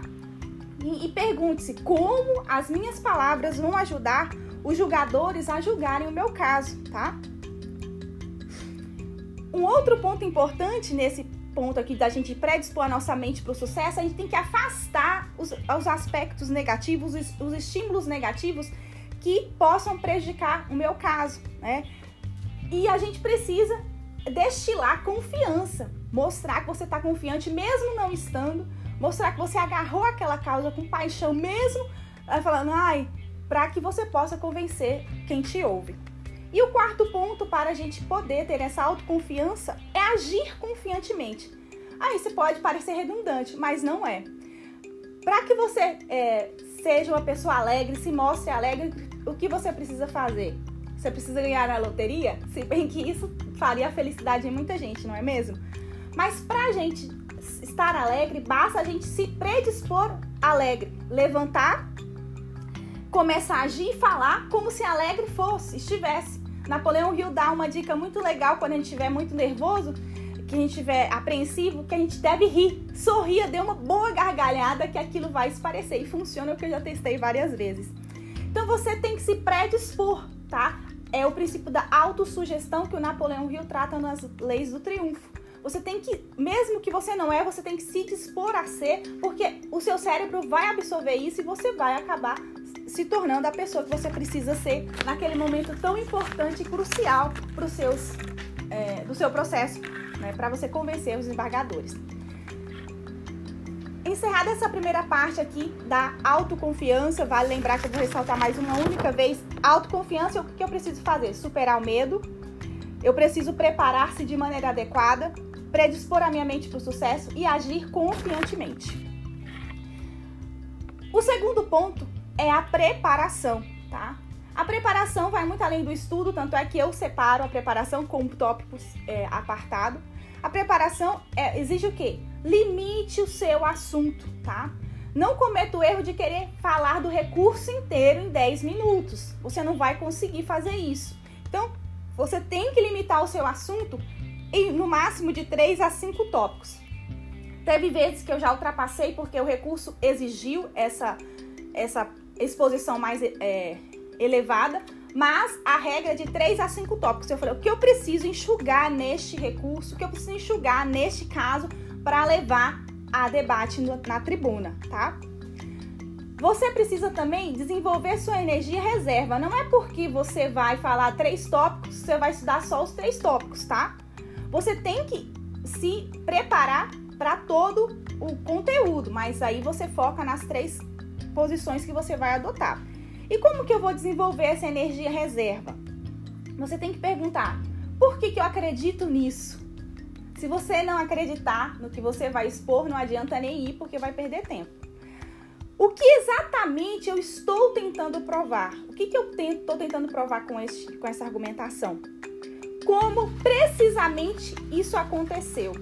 E fazer as, as demais perguntas: quem, quando, onde, que são as perguntas-chave, perguntas de ouro, para que você possa é, extrair mais fundamentos para o seu, para sua argumentação, tá? Você vai reunir uma série de pensamentos. E o que, que você vai fazer? Você, ah, Célio, você falou para é, pegar de 3 a 5 tópicos, agora você está dizendo para eu é, pensar de tudo? Sim, para você filtrar tudo isso, descartar 90% dessas anotações e ficar com 10, que são as mais importantes, tá? Há uma frase do Daily Candid que eu gosto muito que ele diz: "As coisas escritas não são para serem ditas". Eu vejo muitas vezes os advogados chegando no tribunal com seu recurso e começa a ler lá. Se for para ler, não precisa comparecer, tá? Então a gente precisa dizer aquilo que as palavras escritas não conseguem expressar. O terceiro ponto da preparação, intercale sua fala com fatos e exemplos, porque isso humaniza, tá? Você precisa, se você falar só de teoria, você está pedindo, é, requerendo uma nulidade de um tópico específico ou do processo em si, e você falar das teorias, sem trazer algum conteúdo fático, aquilo fica maçante e fica desinteressante para quem está te ouvindo. Então, intercale sua fala. Personalize, treine o nome dos desembargadores para que você possa dirigir usando o nome, tá? Todo mundo gosta de ser chamado pelo nome, os julgadores não é diferente. Seja específico enriqueça com detalhes, fazendo as cinco perguntinhas básicas: como, quem, quando, onde, conclusão. E faça uma dramaticidade, né, gente? Dramatize sua fala. Se você está expondo lá um ponto específico, é, reviva aquilo para que os jogadores possam sentir, né?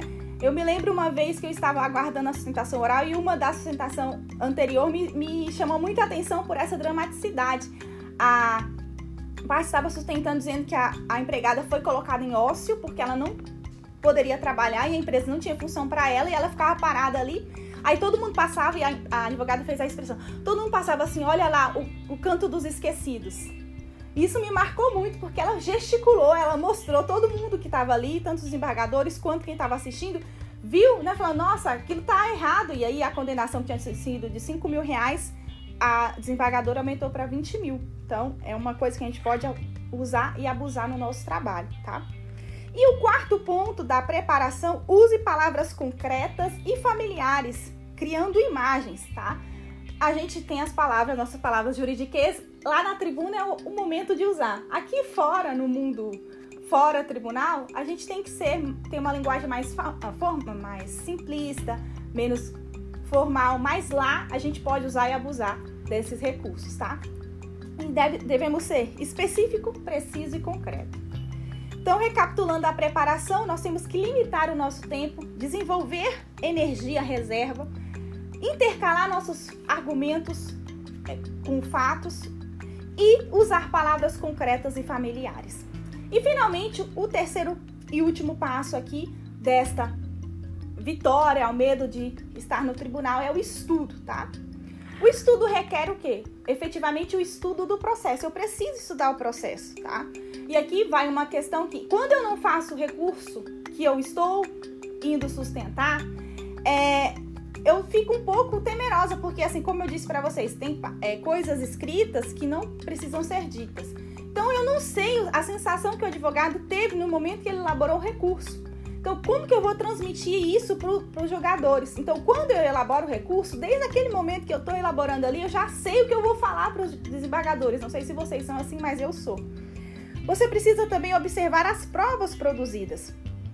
Porque não basta você estudar, você tem que olhar quais as provas, não as provas que foram desfavoráveis a você, é, mas as provas que você pode usar para comprovar o seu, suas argumentações, tá? E pegar pontos específicos, pontos de relevância do seu recurso, tá? Você tem que pegar se é uma nulidade, se a nulidade vai acarretar na na improcedência do feito ou na, no retorno do processo à vara de origem para novo, novo julgamento, então eu vou, vou focar nesse ponto. Se é a prescrição que vai também extinguir o direito, eu vou focar nesse ponto. Se é o vínculo de emprego, cujas verbas trabalhistas foram é, reconhecidas inerentes a esse vínculo, eu vou focar neste ponto. Escolha o ponto específico, explore ele inicialmente. Secundariamente, use a palavra para explorar outros pontos, porque também a reforma parcial de uma sentença é favorável. Então, esses são os pontos que eu tinha para tratar aqui com vocês. E, aproveitando esse ensejo, eu queria é, mostrar para vocês dois livros. Eu ia separar mais, mas inicialmente, esses dois livros são muito interessantes e fundamentais para mim. Como abordar, como falar. Esse aqui é Como Convencer Alguém em 90 Segundos, tá? Do Nicholas. É um livro excelente, eu li ele uma semana, que traz aqui aspectos que a gente pode acrescentar na nossa argumentação e esse do daily, como falar em público e influenciar pessoas no mundo dos negócios. São livros que vocês precisam ler para se aperfeiçoar. Eu queria finalmente avisar vocês que já sabem ou que ainda não sabem que semana que vem vamos ter a semana HOT, Recurso Ordinário Trabalhista, recorrer para reformar, onde eu vou trazer essas é, questões mais abordadas de forma mais ampla trazendo ainda um conteúdo prático para ajudar você na atuação frente aos tribunais trabalhistas, para que você possa recorrer para reformar. O link de inscrição está na minha bio e eu espero vocês.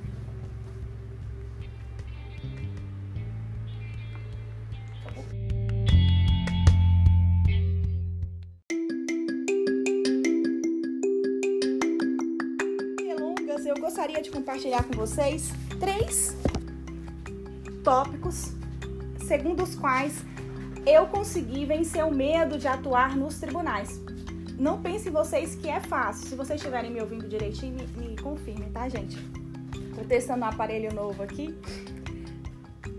Não é fácil. Eu lembro a minha primeira vez da sustentação, eu estava tremendo como uma vara verde. Eu estava com muito medo. Eu treinei, treinei várias vezes, li alguns livros de, de que inclusive vou indicar para vocês alguns ao final da live que eu entendo que é necessário sim para aperfeiçoamento da nossa fala. Só que chega na hora, livro, obrigada livro nenhum vai te ajudar. Você tem que ir com sua cara e coragem, né? E daí existe esse grande. O que, que eu posso fazer para melhorar, para que eu possa ter uma boa desenvoltura perante os, os desembargadores, para que eu possa aí ter eloquência nas minhas falas. Muita gente fala de eu não faço sustentação, eu não atuo na segunda instância porque eu não tenho domínio, eu não tenho coragem. É, é, me falta coragem. Na audiência eu sou imbatível, eu vou, pergunto, mas tem a dinâmica ali. Você não é o, único, o personagem principal que está falando, tem várias pessoas falando. E aqui na sustentação não é diferente, você não tem ninguém falando. Né? É só você ali e o, a atenção está em você e você precisa cativar essa atenção. Então, como que eu faço? Eu distribuí em três tópicos, como eu disse na, no material, na, no post, nós temos autoconfiança, que eu vou falar com vocês. Também falarei sobre a preparação e o estudo. A autoconfiança requer a superação medo. Uma certa dose de nervosismo é bom, porque quando a gente perde o frio na barriga é sinal que as coisas não andam muito bem. Eu me lembro, inclusive, quando eu estava no escritório corporativo, eu era é, coordenadora adjunta, eu fazia atividades que não me davam aquele calor, que não me davam aquela, aquele medinho. E aí eu percebi, eu falei, não, eu preciso fazer algo diferente, eu preciso mudar, né, a minha situação, porque não dá para todo dia chegar e fazer a mesma coisa, cadê a emoção, né? E a nossa profissão, ela exige muito isso de nós, é, que a gente tenha essa coragem, encare nossos medos, né? Como que eu posso fazer então, Gisele, para superar o medo? Superar o medo requer o quê? A coleção de experiências bem-sucedidas. Eu só vou superar o medo se eu fizer aquilo várias vezes, a, até o ponto de que aquilo seja normal para mim, e aí sim o medo não vai me afligir mais, tá? Esse é o primeiro ponto para a gente ter a autoconfiança. O segundo ponto é prepare-se de maneira adequada. Jamais decore a sua sustentação, a sua exposição palavra por palavra. Decorar consome um tempo gigantesco tá? E a gente perde a naturalidade. Já pensou se der um branco numa frase, aí você vai ficar parado e vai, não vai saber o que fazer. Então não decore palavra por palavra. Há quem diga que se você decora, a de, decoreba faz com que as palavras saiam da mente, enquanto que falar naturalmente faz com que as palavras saiam do coração. E quando a gente fala com coração, a gente fala com convicção, com entusiasmo e isso contagia, né? Você precisa fazer o quê? Preparar algumas notas. Já que eu não vou decorar, eu preparo umas notas que são pontos específicos que eu vou abordar ao longo da minha exposição. E coloque em ordem. Você precisa colocar em ordem a sua da sua fala. Você não pode chegar já falando do final no, no começo. Então, ter uma ordem cronológica ou de importância, que eu costumo dizer, eu separo o tópico principal o, o que é predominante no meu recurso ou aquele que tem a maior coordenação para eu focar naquele e secundariamente nos pontos que não são tão essenciais para a resolução daquela lead. E finalmente você precisa treinar. E tem alguns aplicativos bem interessantes que eu uso às vezes quando eu tenho sustentação bem complexa que envolvem vários temas para eu poder cronometrar o tempo específico que são de 10 minutos via de regra. Então eu uso que é o Teletromper, tem um Bevigu, que você coloca o seu discurso no aplicativo e ele vai passando como se fosse uma reportagem. Então você consegue é, ler ali. Então as três primeiras vezes você faz lendo e aí a, a, a, as próximas saem naturalmente. É bem bacana, tá? Eu vou tentar deixar salvar a live, tá, doutora? Vou, vou ver se consigo, porque a última não deu certo, não deu para salvar. Autoconfiança, então, já disse na superação do medo, preparar de maneira adequada. 3. Predisponha sua mente para o sucesso. Gente, se você não acreditar na sua causa, ninguém vai acreditar, tá? Você tem que se absorver pelo seu caso. Eu pego causas, às vezes, que eu não acredito muito. Então eu fico mentalizando o que, que eu posso usar aqui, o, o que, que me convence. Porque se não convencer você, tenha certeza que não vai convencer quem vai te ouvir, tá? Então, você tem que fazer o quê? Mas é muito complicado porque o assunto está pacificado, eu não tenho muita argumentação. Explore todas as camadas de argumentos do seu caso. Todas as possibilidades de argumentos você tem que explorar. Busque os significados mais profundos daqueles argumentos, tá? E, e pergunte-se como as minhas palavras vão ajudar os julgadores a julgarem o meu caso, tá? Um outro ponto importante nesse ponto aqui da gente predispor a nossa mente para o sucesso, a gente tem que afastar os, os aspectos negativos, os, os, estímulos negativos que possam prejudicar o meu caso, né?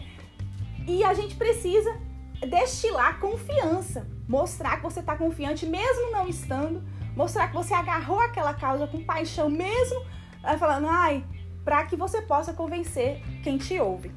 E o quarto ponto para a gente poder ter essa autoconfiança é agir confiantemente. Aí você pode parecer redundante, mas não é. Para que você é, seja uma pessoa alegre, se mostre alegre, o que você precisa fazer? Você precisa ganhar a loteria? Se bem que isso faria a felicidade em muita gente, não é mesmo? Mas para a gente estar alegre, basta a gente se predispor alegre, levantar, começar a agir e falar como se alegre fosse, estivesse.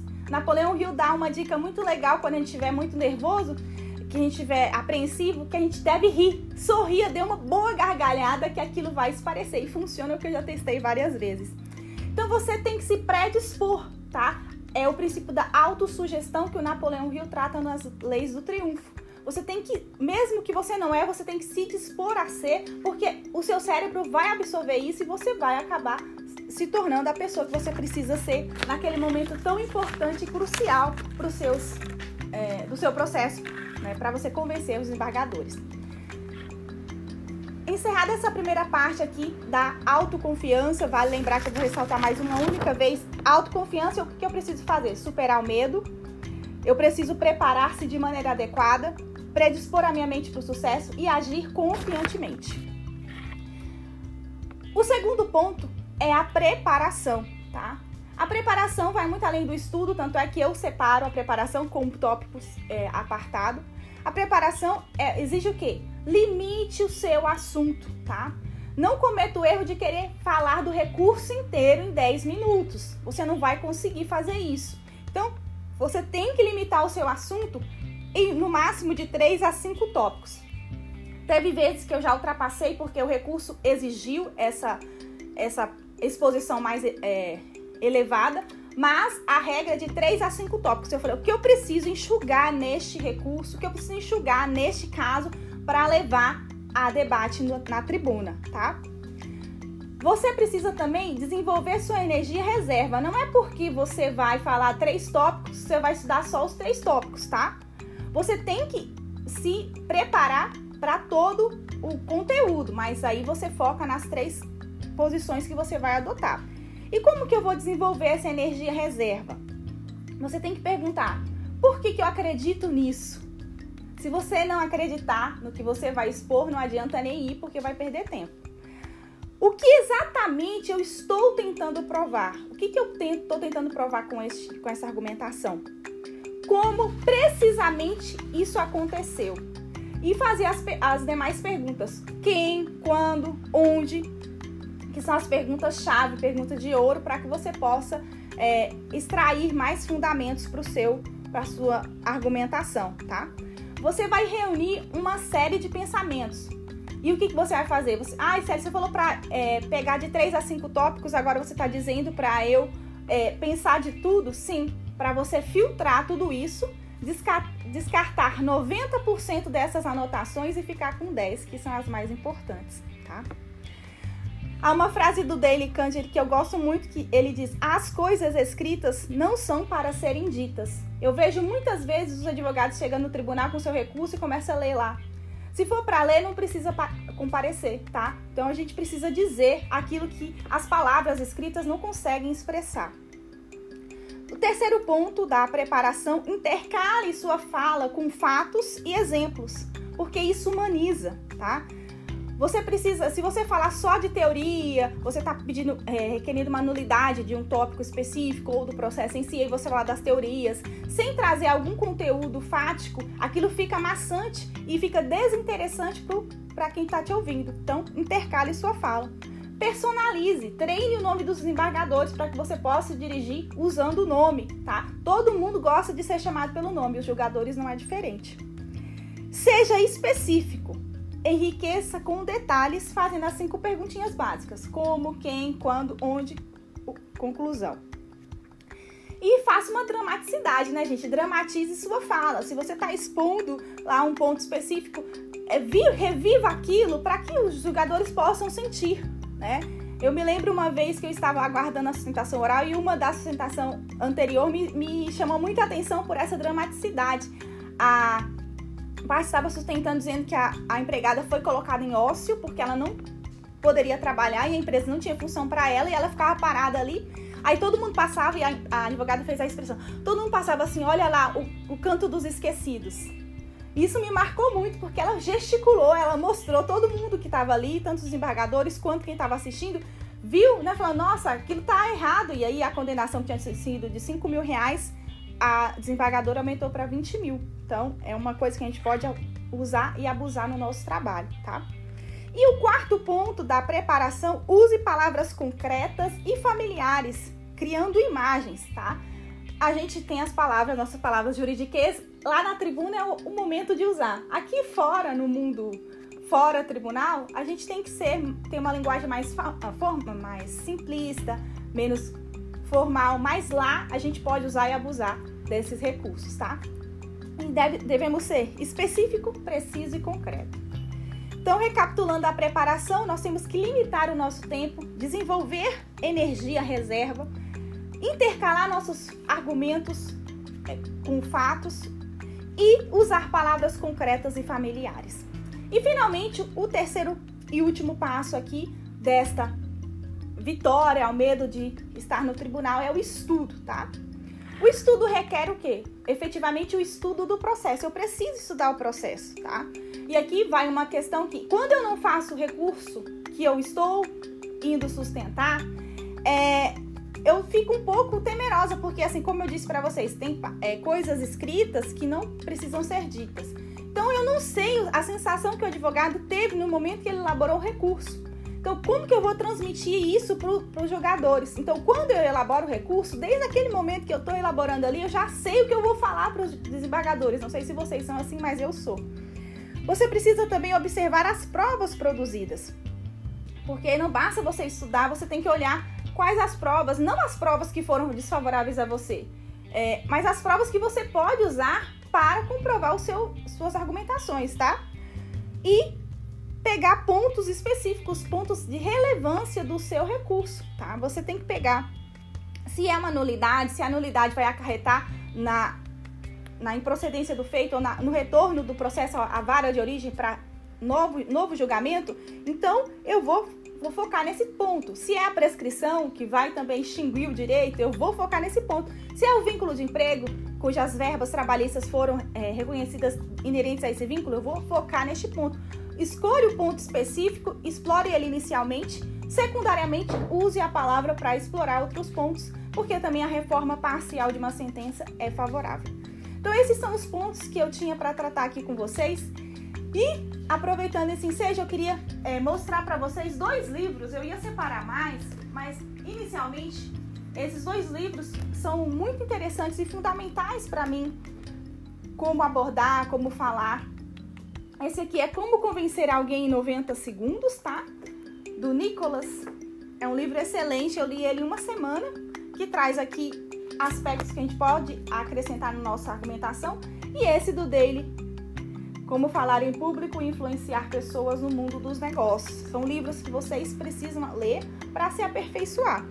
Eu queria finalmente avisar vocês, que já sabem ou que ainda não sabem, que semana que vem vamos ter a semana HOT, Recurso Ordinário Trabalhista, Recorrer para Reformar, onde eu vou trazer essas é, questões mais abordadas de forma mais ampla, trazendo ainda um conteúdo prático para ajudar você na atuação frente aos tribunais trabalhistas, para que você possa recorrer para reformar. O link de inscrição está na minha bio e eu espero vocês.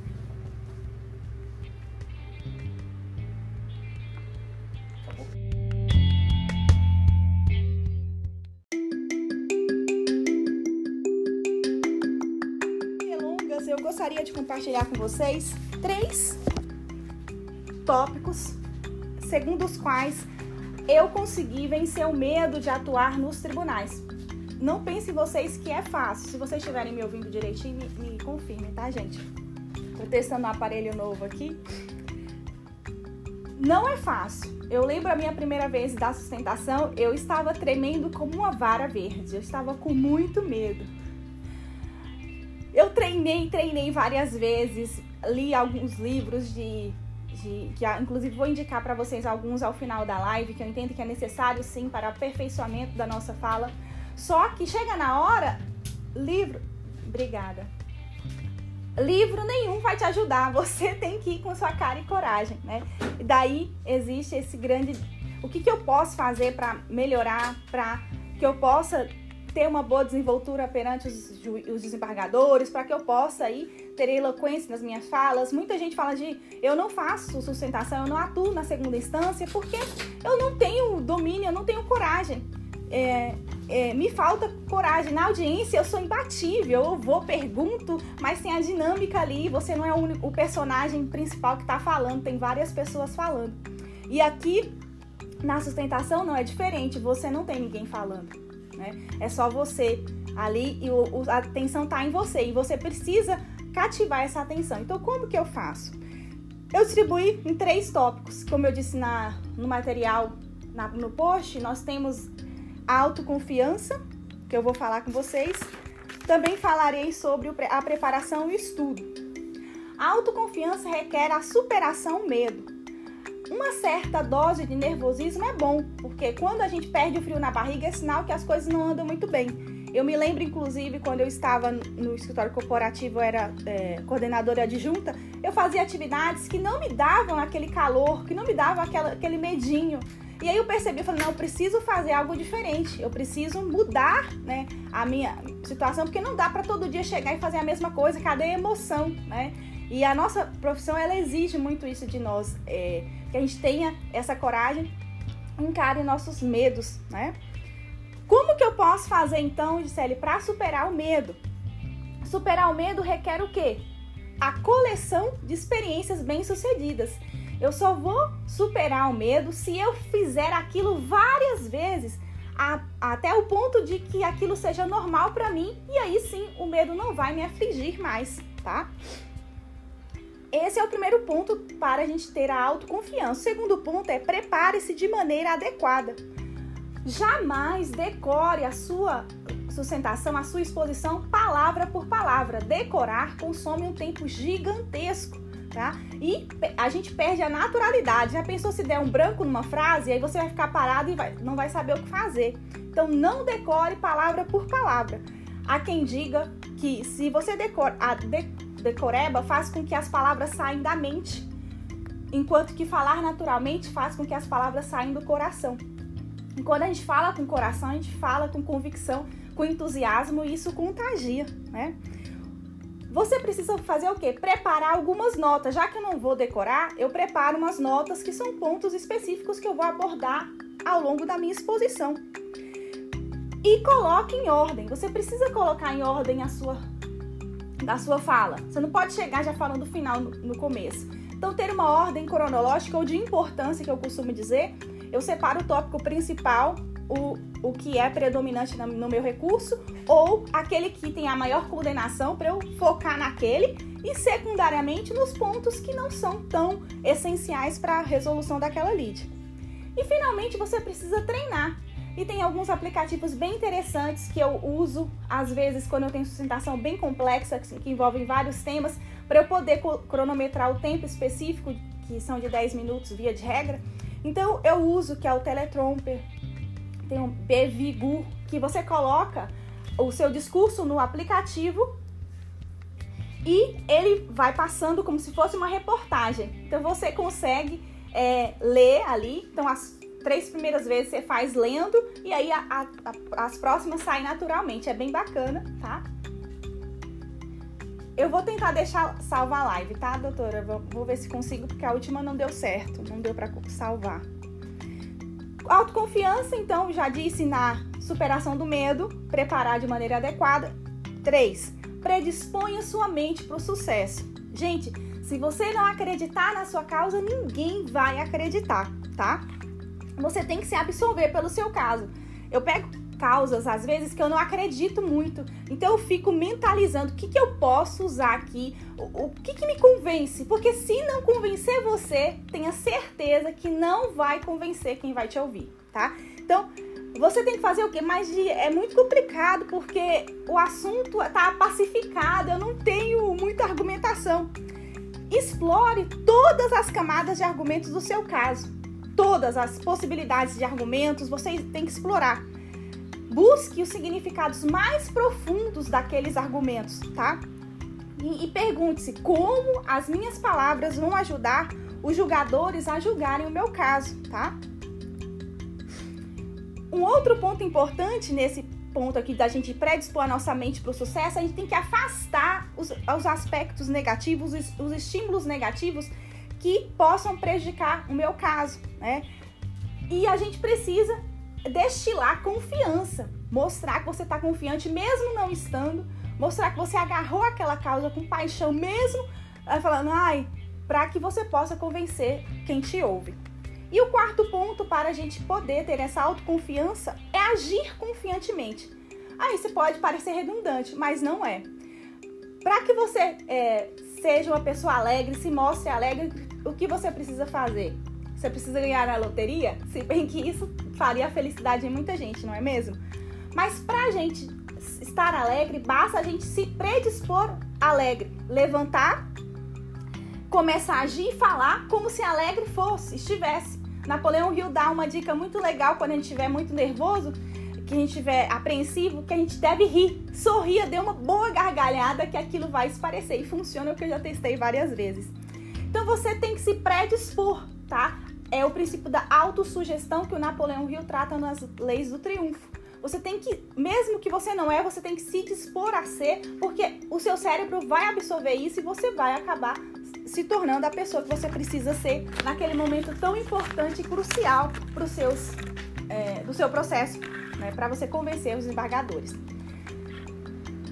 Encerrada essa primeira parte aqui da autoconfiança, vale lembrar que eu vou ressaltar mais uma única vez: autoconfiança, o que eu preciso fazer? Superar o medo, eu preciso preparar-se de maneira adequada, predispor a minha mente para o sucesso e agir confiantemente. O segundo ponto é a preparação, tá? A preparação vai muito além do estudo, tanto é que eu separo a preparação com tópicos é, apartado. A preparação é, exige o quê? Limite o seu assunto, tá? Não cometa o erro de querer falar do recurso inteiro em 10 minutos. Você não vai conseguir fazer isso. Então, você tem que limitar o seu assunto em no máximo de 3 a 5 tópicos. Teve vezes que eu já ultrapassei porque o recurso exigiu essa, essa exposição mais é, elevada, mas a regra é de 3 a 5 tópicos. Eu falei, o que eu preciso enxugar neste recurso, o que eu preciso enxugar neste caso para levar a debate na tribuna, tá? Você precisa também desenvolver sua energia reserva. Não é porque você vai falar três tópicos, você vai estudar só os três tópicos, tá?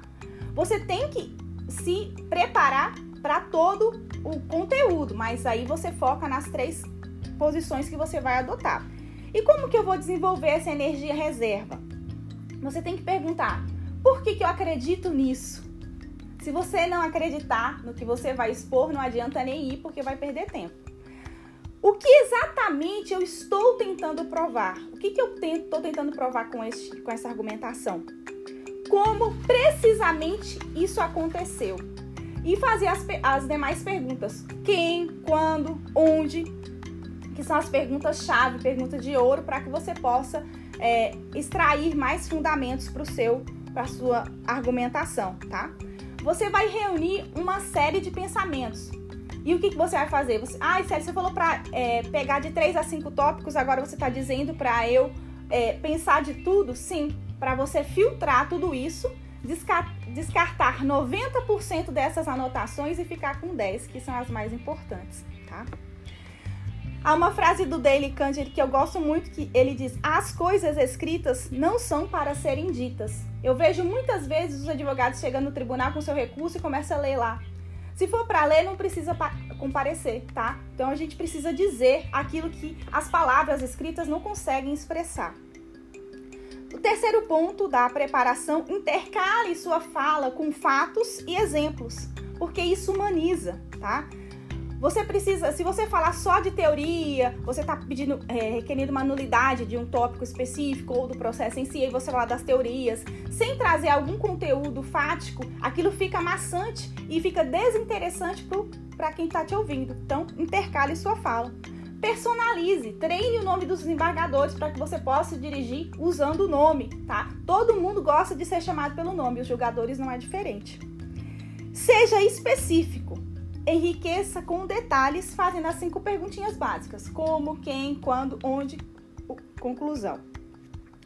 E faça uma dramaticidade, né, gente? Dramatize sua fala. Se você está expondo lá um ponto específico, é, reviva aquilo para que os jogadores possam sentir, né? Eu me lembro uma vez que eu estava aguardando a sustentação oral e uma da sustentação anterior me, me chamou muita atenção por essa dramaticidade. A parte estava sustentando dizendo que a, a empregada foi colocada em ócio porque ela não poderia trabalhar e a empresa não tinha função para ela e ela ficava parada ali. Aí todo mundo passava, e a, a, advogada fez a expressão, todo mundo passava assim, olha lá, o, o canto dos esquecidos. Isso me marcou muito, porque ela gesticulou, ela mostrou todo mundo que estava ali, tanto os embargadores quanto quem estava assistindo, viu, né, falando, nossa, aquilo tá errado. E aí a condenação que tinha sido de 5 mil reais a desembargadora aumentou para 20 mil. Então, é uma coisa que a gente pode usar e abusar no nosso trabalho, tá? E o quarto ponto da preparação, use palavras concretas e familiares, criando imagens, tá?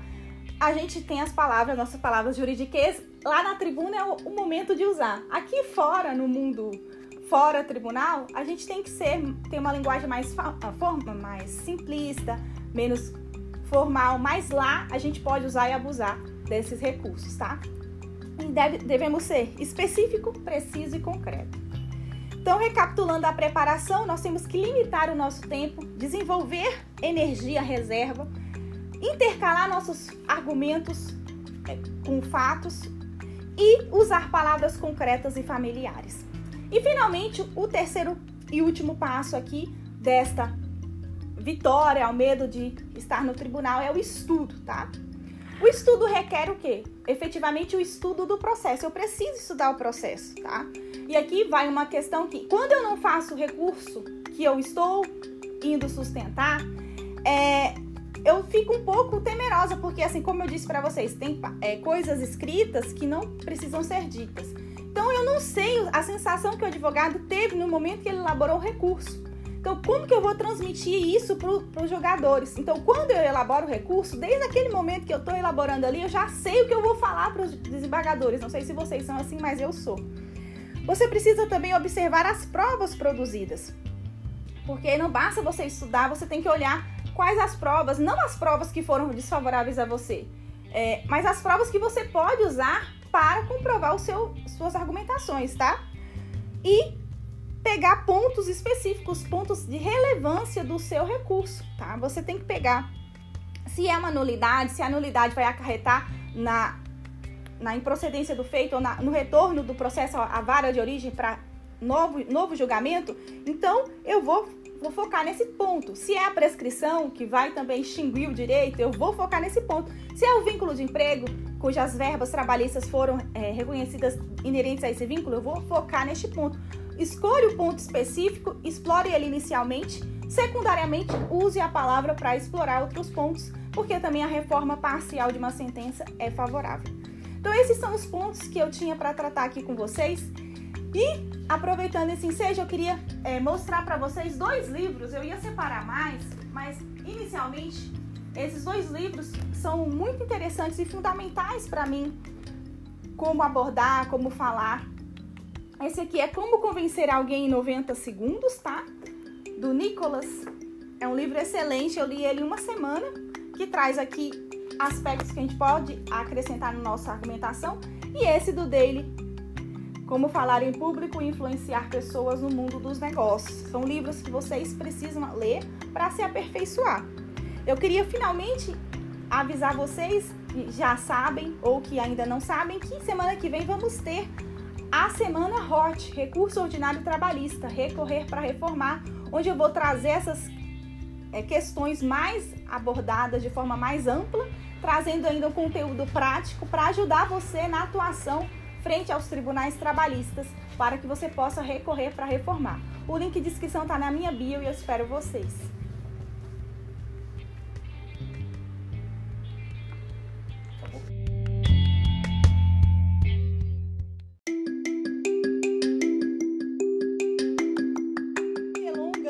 Gostaria de compartilhar com vocês três tópicos segundo os quais eu consegui vencer o medo de atuar nos tribunais. Não pensem vocês que é fácil. Se vocês estiverem me ouvindo direitinho, me, me confirmem, tá, gente? Tô testando um aparelho novo aqui. Não é fácil. Eu lembro a minha primeira vez da sustentação, eu estava tremendo como uma vara verde. Eu estava com muito medo. Eu treinei, treinei várias vezes, li alguns livros de, de que inclusive vou indicar para vocês alguns ao final da live, que eu entendo que é necessário sim para aperfeiçoamento da nossa fala. Só que chega na hora, livro, obrigada. Livro nenhum vai te ajudar, você tem que ir com sua cara e coragem, né? E daí existe esse grande o que, que eu posso fazer para melhorar, para que eu possa ter uma boa desenvoltura perante os, os desembargadores, para que eu possa aí ter eloquência nas minhas falas. Muita gente fala de eu não faço sustentação, eu não atuo na segunda instância, porque eu não tenho domínio, eu não tenho coragem. É, é, me falta coragem. Na audiência eu sou imbatível, eu vou, pergunto, mas tem a dinâmica ali, você não é o, único, o personagem principal que está falando, tem várias pessoas falando. E aqui na sustentação não é diferente, você não tem ninguém falando né? É só você ali e o, a atenção tá em você e você precisa cativar essa atenção. Então, como que eu faço?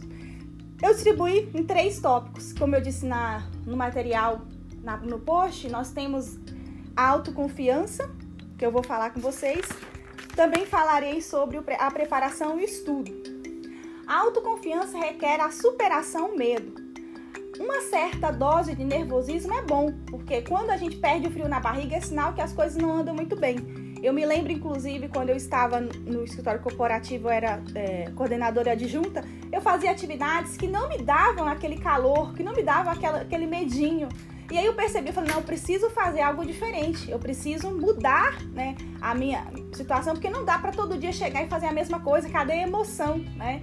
E a nossa profissão, ela exige muito isso de nós, é, que a gente tenha essa coragem, encare nossos medos, né? Como que eu posso fazer então, Gisele, para superar o medo? Superar o medo requer o quê? A coleção de experiências bem-sucedidas. Eu só vou superar o medo se eu fizer aquilo várias vezes, a, até o ponto de que aquilo seja normal para mim, e aí sim o medo não vai me afligir mais, tá? Esse é o primeiro ponto para a gente ter a autoconfiança. O segundo ponto é prepare-se de maneira adequada. Jamais decore a sua sustentação, a sua exposição palavra por palavra. Decorar consome um tempo gigantesco, tá? E a gente perde a naturalidade. Já pensou se der um branco numa frase, aí você vai ficar parado e vai, não vai saber o que fazer. Então não decore palavra por palavra. Há quem diga que se você decora, a, de, decoreba faz com que as palavras saiam da mente, enquanto que falar naturalmente faz com que as palavras saiam do coração. E quando a gente fala com coração, a gente fala com convicção, com entusiasmo e isso contagia, né? Você precisa fazer o quê? Preparar algumas notas. Já que eu não vou decorar, eu preparo umas notas que são pontos específicos que eu vou abordar ao longo da minha exposição.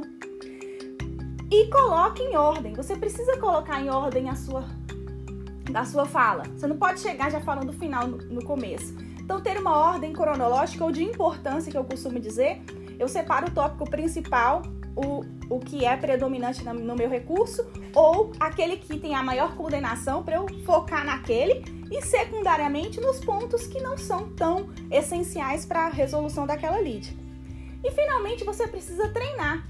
E tem alguns aplicativos bem interessantes que eu uso, às vezes, quando eu tenho sustentação bem complexa, que envolvem vários temas, para eu poder cronometrar o tempo específico, que são de 10 minutos via de regra. Então eu uso que é o Teletromper, tem um Bevigu, que você coloca o seu discurso no aplicativo e ele vai passando como se fosse uma reportagem. Então você consegue é, ler ali. Então as três primeiras vezes você faz lendo e aí a, a, a, as próximas saem naturalmente. É bem bacana, tá? Eu vou tentar deixar salvar a live, tá, doutora? Vou, vou ver se consigo, porque a última não deu certo, não deu para salvar. Autoconfiança, então, já disse na superação do medo, preparar de maneira adequada. 3. Predisponha sua mente para o sucesso. Gente, se você não acreditar na sua causa, ninguém vai acreditar, tá? Você tem que se absorver pelo seu caso. Eu pego causas, às vezes, que eu não acredito muito. Então eu fico mentalizando o que, que eu posso usar aqui, o, o que, que me convence. Porque se não convencer você, tenha certeza que não vai convencer quem vai te ouvir, tá? Então, você tem que fazer o quê? Mas é muito complicado porque o assunto tá pacificado, eu não tenho muita argumentação. Explore todas as camadas de argumentos do seu caso.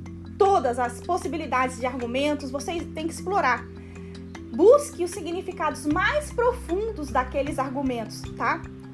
E, e pergunte-se como as minhas palavras vão ajudar os julgadores a julgarem o meu caso, tá? Um outro ponto importante nesse ponto aqui da gente predispor a nossa mente para o sucesso, a gente tem que afastar os, os aspectos negativos, os, os estímulos negativos que possam prejudicar o meu caso, né? E a gente precisa destilar confiança, mostrar que você está confiante mesmo não estando, mostrar que você agarrou aquela causa com paixão mesmo, falando, ai, para que você possa convencer quem te ouve. E o quarto ponto para a gente poder ter essa autoconfiança é agir confiantemente. Aí você pode parecer redundante, mas não é. Para que você é, seja uma pessoa alegre, se mostre alegre, o que você precisa fazer? Você precisa ganhar na loteria? Se bem que isso faria a felicidade em muita gente, não é mesmo? Mas pra gente estar alegre, basta a gente se predispor alegre, levantar, começar a agir e falar como se alegre fosse, estivesse. Napoleão Hill dá uma dica muito legal quando a gente estiver muito nervoso, que a gente estiver apreensivo, que a gente deve rir. Sorria, dê uma boa gargalhada que aquilo vai esparecer. E funciona, o que eu já testei várias vezes. Então você tem que se predispor, tá? é o princípio da autossugestão que o Napoleão Hill trata nas leis do triunfo. Você tem que, mesmo que você não é, você tem que se dispor a ser, porque o seu cérebro vai absorver isso e você vai acabar se tornando a pessoa que você precisa ser naquele momento tão importante e crucial para os seus, é, do seu processo, né, para você convencer os embargadores. Encerrada essa primeira parte aqui da autoconfiança, vale lembrar que eu vou ressaltar mais uma única vez: autoconfiança, o que eu preciso fazer? Superar o medo, eu preciso preparar-se de maneira adequada, predispor a minha mente para o sucesso e agir confiantemente. O segundo ponto é a preparação, tá? A preparação vai muito além do estudo, tanto é que eu separo a preparação com tópicos é, apartado. A preparação é, exige o quê? limite o seu assunto, tá? Não cometa o erro de querer falar do recurso inteiro em 10 minutos. Você não vai conseguir fazer isso. Então, você tem que limitar o seu assunto em no máximo de 3 a 5 tópicos. Teve vezes que eu já ultrapassei porque o recurso exigiu essa, essa exposição mais é, elevada, mas a regra é de 3 a 5 tópicos. Eu falei, o que eu preciso enxugar neste recurso, o que eu preciso enxugar neste caso para levar a debate na tribuna, tá? Você precisa também desenvolver sua energia reserva. Não é porque você vai falar três tópicos, você vai estudar só os três tópicos, tá?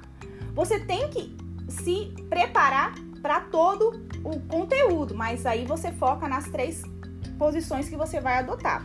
E como que eu vou desenvolver essa energia reserva? Você tem que perguntar: Por que, que eu acredito nisso? Se você não acreditar no que você vai expor, não adianta nem ir porque vai perder tempo. O que exatamente eu estou tentando provar? O que, que eu estou tentando provar com, este, com essa argumentação? Como precisamente isso aconteceu? E fazer as, as demais perguntas: quem, quando, onde, que são as perguntas-chave, perguntas de ouro, para que você possa é, extrair mais fundamentos para o seu, para sua argumentação, tá? Você vai reunir uma série de pensamentos. E o que, que você vai fazer? Você, ah, Célio, você falou para é, pegar de três a cinco tópicos, agora você está dizendo para eu é, pensar de tudo? Sim, para você filtrar tudo isso, descartar 90% dessas anotações e ficar com 10, que são as mais importantes, tá? Há uma frase do Daily Candid que eu gosto muito que ele diz: "As coisas escritas não são para serem ditas". Eu vejo muitas vezes os advogados chegando no tribunal com seu recurso e começa a ler lá. Se for para ler, não precisa comparecer, tá? Então a gente precisa dizer aquilo que as palavras escritas não conseguem expressar. O terceiro ponto da preparação, intercale sua fala com fatos e exemplos, porque isso humaniza, tá? Você precisa, se você falar só de teoria, você está pedindo, é, requerendo uma nulidade de um tópico específico ou do processo em si, e você falar das teorias, sem trazer algum conteúdo fático, aquilo fica maçante e fica desinteressante para quem está te ouvindo. Então, intercale sua fala. Personalize, treine o nome dos desembargadores para que você possa dirigir usando o nome, tá? Todo mundo gosta de ser chamado pelo nome, os julgadores não é diferente. Seja específico enriqueça com detalhes, fazendo as cinco perguntinhas básicas: como, quem, quando, onde, conclusão. E faça uma dramaticidade, né, gente? Dramatize sua fala. Se você está expondo lá um ponto específico, é, reviva aquilo para que os jogadores possam sentir, né? Eu me lembro uma vez que eu estava aguardando a sustentação oral e uma da sustentação anterior me, me chamou muita atenção por essa dramaticidade. A parte estava sustentando dizendo que a, a empregada foi colocada em ócio porque ela não poderia trabalhar e a empresa não tinha função para ela e ela ficava parada ali. Aí todo mundo passava e a, a, advogada fez a expressão. Todo mundo passava assim, olha lá, o, o canto dos esquecidos. Isso me marcou muito porque ela gesticulou, ela mostrou todo mundo que estava ali, tanto os embargadores quanto quem estava assistindo, viu, né? Falando, nossa, aquilo tá errado. E aí a condenação tinha sido de 5 mil reais a desembargadora aumentou para 20 mil. Então, é uma coisa que a gente pode usar e abusar no nosso trabalho, tá? E o quarto ponto da preparação, use palavras concretas e familiares, criando imagens, tá? A gente tem as palavras, nossas palavras jurídicas, lá na tribuna é o, momento de usar. Aqui fora, no mundo fora tribunal, a gente tem que ser, ter uma linguagem mais, forma, mais simplista, menos formal, mas lá a gente pode usar e abusar desses recursos, tá? E deve, devemos ser específico, preciso e concreto. Então, recapitulando a preparação, nós temos que limitar o nosso tempo, desenvolver energia reserva, intercalar nossos argumentos é, com fatos e usar palavras concretas e familiares. E finalmente, o terceiro e último passo aqui desta vitória ao medo de estar no tribunal é o estudo, tá?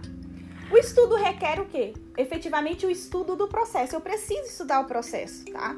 E aqui vai uma questão que, quando eu não faço o recurso que eu estou indo sustentar, é, eu fico um pouco temerosa, porque, assim, como eu disse para vocês, tem é, coisas escritas que não precisam ser ditas. Então, eu não sei a sensação que o advogado teve no momento que ele elaborou o recurso. Então, como que eu vou transmitir isso para os jogadores? Então, quando eu elaboro o recurso, desde aquele momento que eu estou elaborando ali, eu já sei o que eu vou falar para os desembargadores. Não sei se vocês são assim, mas eu sou. Você precisa também observar as provas produzidas. Porque não basta você estudar, você tem que olhar quais as provas, não as provas que foram desfavoráveis a você, é, mas as provas que você pode usar para comprovar o seu, suas argumentações, tá? E pegar pontos específicos, pontos de relevância do seu recurso, tá? Você tem que pegar se é uma nulidade, se a nulidade vai acarretar na, na improcedência do feito ou na, no retorno do processo à vara de origem para novo, novo julgamento, então eu vou vou focar nesse ponto. Se é a prescrição, que vai também extinguir o direito, eu vou focar nesse ponto. Se é o vínculo de emprego, cujas verbas trabalhistas foram é, reconhecidas inerentes a esse vínculo, eu vou focar neste ponto. Escolha o ponto específico, explore ele inicialmente. Secundariamente, use a palavra para explorar outros pontos, porque também a reforma parcial de uma sentença é favorável. Então, esses são os pontos que eu tinha para tratar aqui com vocês. E, aproveitando esse ensejo, eu queria é, mostrar para vocês dois livros. Eu ia separar mais, mas inicialmente, esses dois livros são muito interessantes e fundamentais para mim. Como abordar, como falar. Esse aqui é Como Convencer Alguém em 90 Segundos, tá? Do Nicholas. É um livro excelente, eu li ele uma semana, que traz aqui aspectos que a gente pode acrescentar na nossa argumentação. E esse do Daily, como falar em público e influenciar pessoas no mundo dos negócios. São livros que vocês precisam ler para se aperfeiçoar. Eu queria finalmente avisar vocês que já sabem ou que ainda não sabem que semana que vem vamos ter a semana HOT, Recurso Ordinário Trabalhista, Recorrer para Reformar, onde eu vou trazer essas é, questões mais abordadas de forma mais ampla trazendo ainda um conteúdo prático para ajudar você na atuação frente aos tribunais trabalhistas, para que você possa recorrer para reformar. O link de inscrição está na minha bio e eu espero vocês.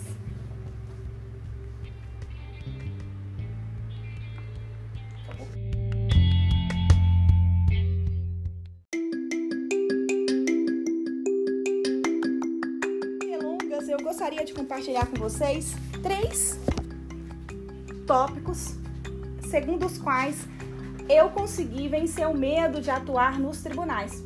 Não pensem vocês que é fácil. Se vocês estiverem me ouvindo direitinho, me, me confirmem, tá, gente? Tô testando um aparelho novo aqui. Não é fácil. Eu lembro a minha primeira vez da sustentação, eu estava tremendo como uma vara verde. Eu estava com muito medo. Eu treinei, treinei várias vezes, li alguns livros de de que inclusive vou indicar para vocês alguns ao final da live que eu entendo que é necessário sim para aperfeiçoamento da nossa fala. Só que chega na hora, livro, obrigada. Livro nenhum vai te ajudar, você tem que ir com sua cara e coragem, né? E daí existe esse grande o que, que eu posso fazer para melhorar, para que eu possa ter uma boa desenvoltura perante os, os desembargadores, para que eu possa aí ter eloquência nas minhas falas. Muita gente fala de eu não faço sustentação, eu não atuo na segunda instância, porque eu não tenho domínio, eu não tenho coragem. É, é, me falta coragem. Na audiência eu sou imbatível, eu vou, pergunto, mas tem a dinâmica ali, você não é o, único, o personagem principal que está falando, tem várias pessoas falando. E aqui na sustentação não é diferente, você não tem ninguém falando né? É só você ali e o, a atenção está em você e você precisa cativar essa atenção. Então, como que eu faço? Eu distribuí em três tópicos. Como eu disse na, no material, na, no post, nós temos a autoconfiança, que eu vou falar com vocês. Também falarei sobre a preparação e o estudo. A autoconfiança requer a superação medo uma certa dose de nervosismo é bom, porque quando a gente perde o frio na barriga é sinal que as coisas não andam muito bem. Eu me lembro, inclusive, quando eu estava no escritório corporativo, eu era é, coordenadora adjunta, eu fazia atividades que não me davam aquele calor, que não me davam aquela, aquele medinho. E aí eu percebi, eu falei, não, eu preciso fazer algo diferente, eu preciso mudar né, a minha situação, porque não dá para todo dia chegar e fazer a mesma coisa, cadê a emoção, né? E a nossa profissão, ela exige muito isso de nós, é, que a gente tenha essa coragem, encare nossos medos, né? Como que eu posso fazer então, Gisele, para superar o medo? Superar o medo requer o quê? A coleção de experiências bem-sucedidas. Eu só vou superar o medo se eu fizer aquilo várias vezes, a, até o ponto de que aquilo seja normal para mim, e aí sim o medo não vai me afligir mais, tá? Esse é o primeiro ponto para a gente ter a autoconfiança. O segundo ponto é prepare-se de maneira adequada. Jamais decore a sua sustentação, a sua exposição palavra por palavra. Decorar consome um tempo gigantesco, tá? E a gente perde a naturalidade. Já pensou se der um branco numa frase, aí você vai ficar parado e vai, não vai saber o que fazer. Então não decore palavra por palavra.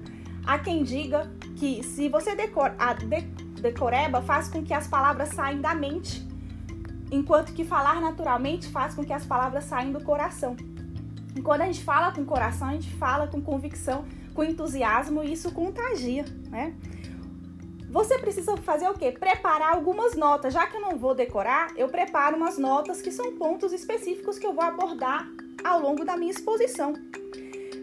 E coloque em ordem. Você precisa colocar em ordem a sua da sua fala. Você não pode chegar já falando o final no, no começo. Então, ter uma ordem cronológica ou de importância, que eu costumo dizer, eu separo o tópico principal, o, o que é predominante no meu recurso, ou aquele que tem a maior coordenação para eu focar naquele, e secundariamente nos pontos que não são tão essenciais para a resolução daquela lead. E finalmente você precisa treinar.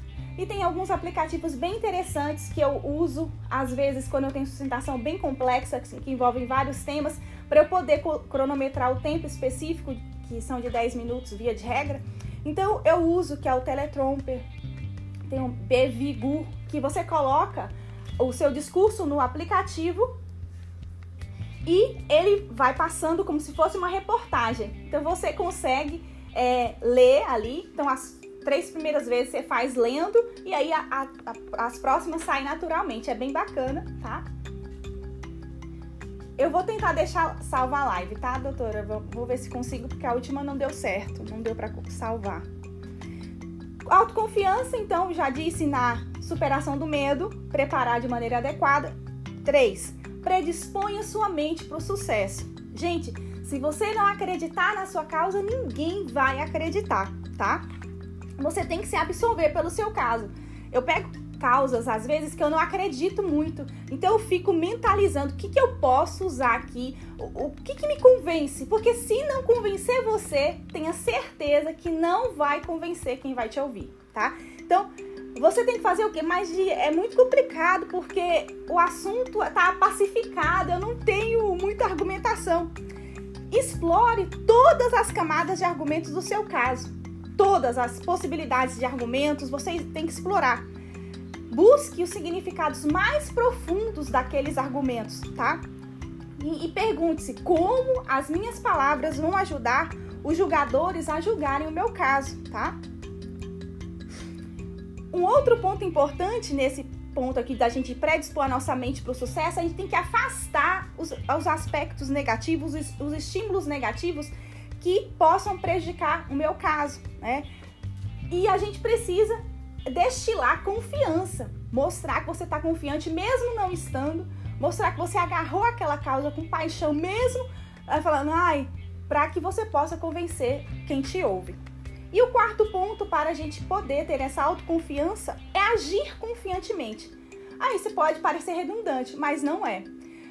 Para que você é, seja uma pessoa alegre, se mostre alegre, o que você precisa fazer? Você precisa ganhar na loteria? Se bem que isso faria a felicidade em muita gente, não é mesmo?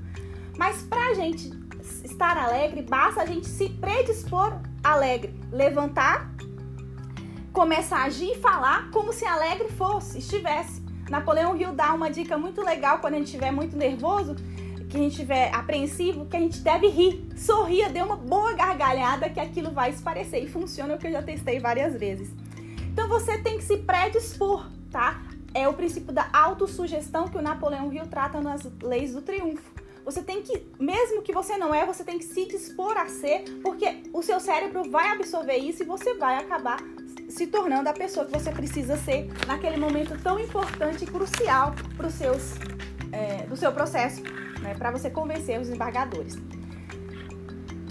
Encerrada essa primeira parte aqui da autoconfiança, vale lembrar que eu vou ressaltar mais uma única vez: autoconfiança, o que eu preciso fazer? Superar o medo, eu preciso preparar-se de maneira adequada, predispor a minha mente para o sucesso e agir confiantemente. O segundo ponto é a preparação, tá? A preparação vai muito além do estudo, tanto é que eu separo a preparação com tópicos é, apartado. A preparação é, exige o quê? Limite o seu assunto, tá? Não cometa o erro de querer falar do recurso inteiro em 10 minutos. Você não vai conseguir fazer isso. Então, você tem que limitar o seu assunto em no máximo de 3 a 5 tópicos. Teve vezes que eu já ultrapassei porque o recurso exigiu essa, essa exposição mais é, elevada, mas a regra é de 3 a 5 tópicos. Eu falei, o que eu preciso enxugar neste recurso, o que eu preciso enxugar neste caso para levar a debate na tribuna, tá? Você precisa também desenvolver sua energia reserva. Não é porque você vai falar três tópicos, você vai estudar só os três tópicos, tá? Você tem que se preparar para todo o conteúdo, mas aí você foca nas três posições que você vai adotar. E como que eu vou desenvolver essa energia reserva? Você tem que perguntar: por que, que eu acredito nisso? Se você não acreditar no que você vai expor, não adianta nem ir porque vai perder tempo. O que exatamente eu estou tentando provar? O que, que eu estou tentando provar com, esse, com essa argumentação? Como precisamente isso aconteceu?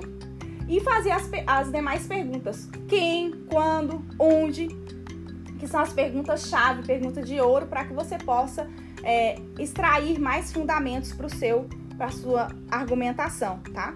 Você vai reunir uma série de pensamentos e o que, que você vai fazer? Você, ah, Célio, você falou para é, pegar de 3 a 5 tópicos, agora você está dizendo para eu é, pensar de tudo? Sim, para você filtrar tudo isso, descartar 90% dessas anotações e ficar com 10, que são as mais importantes, tá?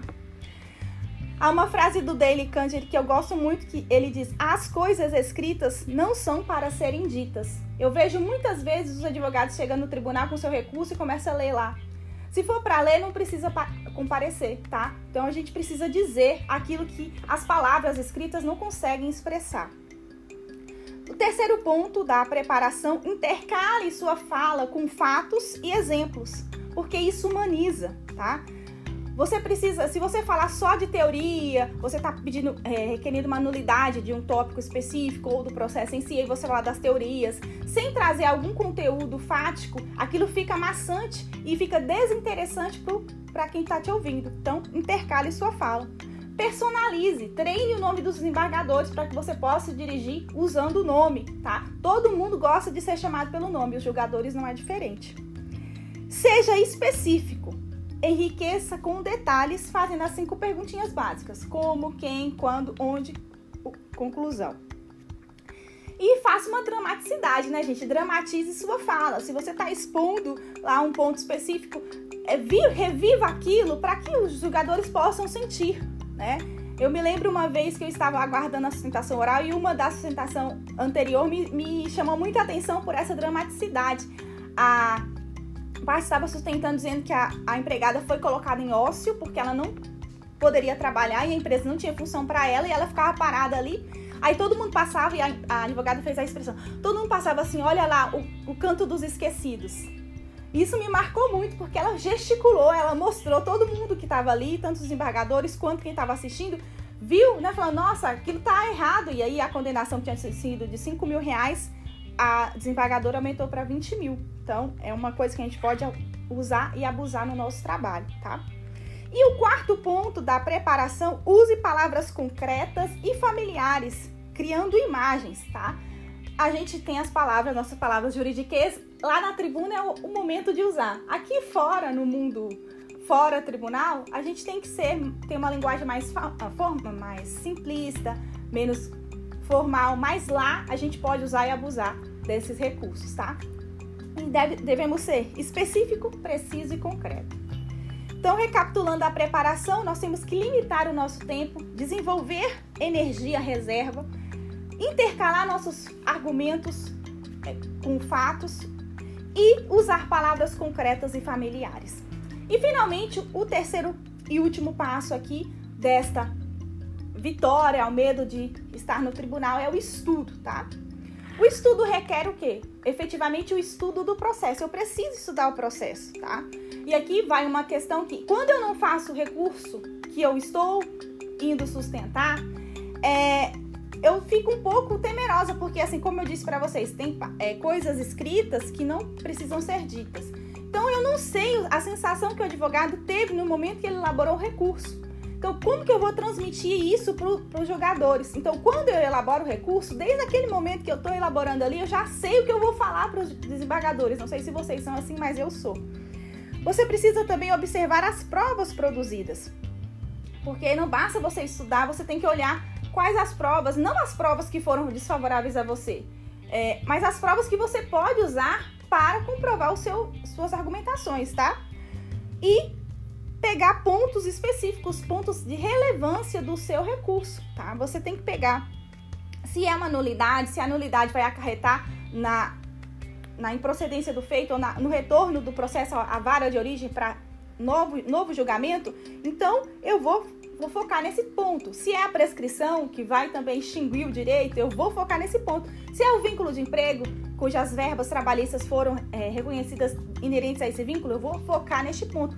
Escolha o ponto específico, explore ele inicialmente. Secundariamente, use a palavra para explorar outros pontos, porque também a reforma parcial de uma sentença é favorável. Então, esses são os pontos que eu tinha para tratar aqui com vocês. E, aproveitando esse ensejo, eu queria é, mostrar para vocês dois livros. Eu ia separar mais, mas inicialmente, esses dois livros são muito interessantes e fundamentais para mim. Como abordar, como falar esse aqui é Como Convencer Alguém em 90 Segundos, tá? Do Nicholas. É um livro excelente, eu li ele uma semana, que traz aqui aspectos que a gente pode acrescentar na nossa argumentação. E esse do Daily, Como Falar em Público e Influenciar Pessoas no Mundo dos Negócios. São livros que vocês precisam ler para se aperfeiçoar. Eu queria finalmente avisar vocês já sabem ou que ainda não sabem que semana que vem vamos ter a semana HOT, Recurso Ordinário Trabalhista, Recorrer para Reformar, onde eu vou trazer essas é, questões mais abordadas de forma mais ampla, trazendo ainda um conteúdo prático para ajudar você na atuação frente aos tribunais trabalhistas, para que você possa recorrer para reformar. O link de inscrição está na minha bio e eu espero vocês.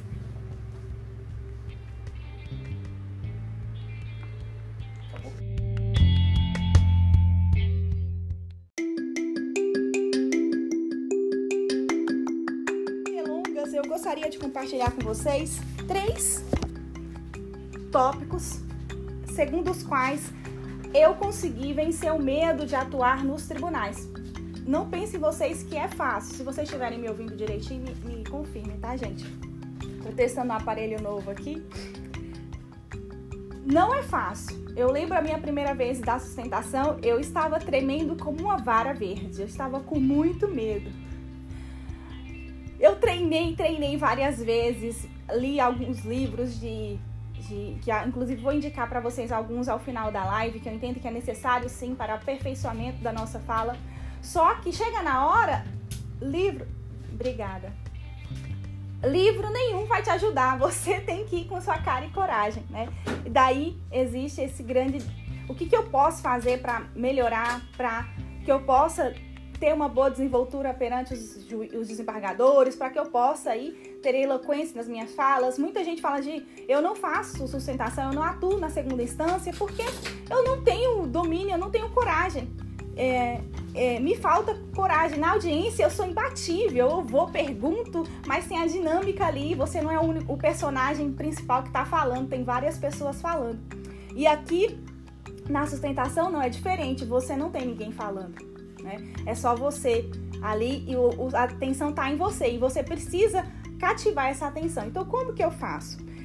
Eu distribuí em três tópicos, como eu disse na, no material, na, no post, nós temos a autoconfiança, que eu vou falar com vocês. Também falarei sobre a preparação e estudo. A autoconfiança requer a superação medo uma certa dose de nervosismo é bom, porque quando a gente perde o frio na barriga é sinal que as coisas não andam muito bem. Eu me lembro, inclusive, quando eu estava no escritório corporativo, eu era é, coordenadora adjunta, eu fazia atividades que não me davam aquele calor, que não me davam aquela, aquele medinho. E aí eu percebi, eu falei, não, eu preciso fazer algo diferente, eu preciso mudar né, a minha situação, porque não dá para todo dia chegar e fazer a mesma coisa, cadê a emoção, né? E a nossa profissão, ela exige muito isso de nós, é, que a gente tenha essa coragem, encare nossos medos, né? Como que eu posso fazer então, Gisele, para superar o medo? Superar o medo requer o quê? A coleção de experiências bem-sucedidas. Eu só vou superar o medo se eu fizer aquilo várias vezes a, até o ponto de que aquilo seja normal para mim e aí sim o medo não vai me afligir mais, tá? Esse é o primeiro ponto para a gente ter a autoconfiança. O segundo ponto é prepare-se de maneira adequada. Jamais decore a sua sustentação, a sua exposição palavra por palavra. Decorar consome um tempo gigantesco, tá? E a gente perde a naturalidade. Já pensou se der um branco numa frase, aí você vai ficar parado e vai, não vai saber o que fazer. Então não decore palavra por palavra. Há quem diga que se você decora, a de, decoreba faz com que as palavras saiam da mente, enquanto que falar naturalmente faz com que as palavras saiam do coração. E quando a gente fala com coração, a gente fala com convicção, com entusiasmo e isso contagia, né? Você precisa fazer o quê? Preparar algumas notas. Já que eu não vou decorar, eu preparo umas notas que são pontos específicos que eu vou abordar ao longo da minha exposição. E coloque em ordem. Você precisa colocar em ordem a sua da sua fala. Você não pode chegar já falando do final no, no começo. Então, ter uma ordem cronológica ou de importância, que eu costumo dizer, eu separo o tópico principal, o, o que é predominante no meu recurso, ou aquele que tem a maior coordenação para eu focar naquele, e secundariamente nos pontos que não são tão essenciais para a resolução daquela lead. E finalmente você precisa treinar. E tem alguns aplicativos bem interessantes que eu uso, às vezes, quando eu tenho sustentação bem complexa, que envolvem vários temas, para eu poder cronometrar o tempo específico, que são de 10 minutos via de regra. Então eu uso que é o Teletromper, tem um Bevigu, que você coloca o seu discurso no aplicativo e ele vai passando como se fosse uma reportagem. Então você consegue é, ler ali. Então as três primeiras vezes você faz lendo e aí a, a, a, as próximas saem naturalmente. É bem bacana, tá? Eu vou tentar deixar salvar a live, tá, doutora? Vou, vou ver se consigo, porque a última não deu certo, não deu para salvar. Autoconfiança, então, já disse na superação do medo, preparar de maneira adequada. 3. Predisponha sua mente para o sucesso. Gente, se você não acreditar na sua causa, ninguém vai acreditar, tá? Você tem que se absorver pelo seu caso. Eu pego causas, às vezes, que eu não acredito muito. Então eu fico mentalizando o que, que eu posso usar aqui, o, o que, que me convence. Porque se não convencer você, tenha certeza que não vai convencer quem vai te ouvir, tá? Então, você tem que fazer o quê? Mas é muito complicado porque o assunto tá pacificado, eu não tenho muita argumentação. Explore todas as camadas de argumentos do seu caso. Todas as possibilidades de argumentos você tem que explorar. Busque os significados mais profundos daqueles argumentos, tá? E, e pergunte-se como as minhas palavras vão ajudar os julgadores a julgarem o meu caso, tá? Um outro ponto importante nesse ponto aqui da gente predispor a nossa mente para o sucesso, a gente tem que afastar os, os aspectos negativos, os, os estímulos negativos que possam prejudicar o meu caso, né? E a gente precisa destilar confiança, mostrar que você está confiante mesmo não estando, mostrar que você agarrou aquela causa com paixão mesmo, eh, falando, ai, para que você possa convencer quem te ouve. E o quarto ponto para a gente poder ter essa autoconfiança é agir confiantemente. Aí você pode parecer redundante, mas não é. Para que você é, seja uma pessoa alegre, se mostre alegre, o que você precisa fazer? Você precisa ganhar na loteria? Se bem que isso faria a felicidade em muita gente, não é mesmo? Mas pra gente estar alegre, basta a gente se predispor alegre, levantar, começar a agir e falar como se alegre fosse, estivesse. Napoleão Hill dá uma dica muito legal quando a gente estiver muito nervoso, que a gente estiver apreensivo, que a gente deve rir. Sorria, dê uma boa gargalhada que aquilo vai esparecer. E funciona o que eu já testei várias vezes. Então você tem que se predispor, tá? é o princípio da autossugestão que o Napoleão Hill trata nas leis do triunfo. Você tem que, mesmo que você não é, você tem que se dispor a ser, porque o seu cérebro vai absorver isso e você vai acabar se tornando a pessoa que você precisa ser naquele momento tão importante e crucial para seus, é, do seu processo, né, para você convencer os embargadores. Encerrada essa primeira parte aqui da autoconfiança, vale lembrar que eu vou ressaltar mais uma única vez: autoconfiança, o que eu preciso fazer? Superar o medo, Eu preciso preparar-se de maneira adequada, predispor a minha mente para o sucesso e agir confiantemente. O segundo ponto é a preparação, tá? A preparação vai muito além do estudo, tanto é que eu separo a preparação com tópicos é, apartado. A preparação é, exige o quê? Limite o seu assunto, tá? Não cometa o erro de querer falar do recurso inteiro em 10 minutos. Você não vai conseguir fazer isso. Então, você tem que limitar o seu assunto em no máximo de 3 a 5 tópicos.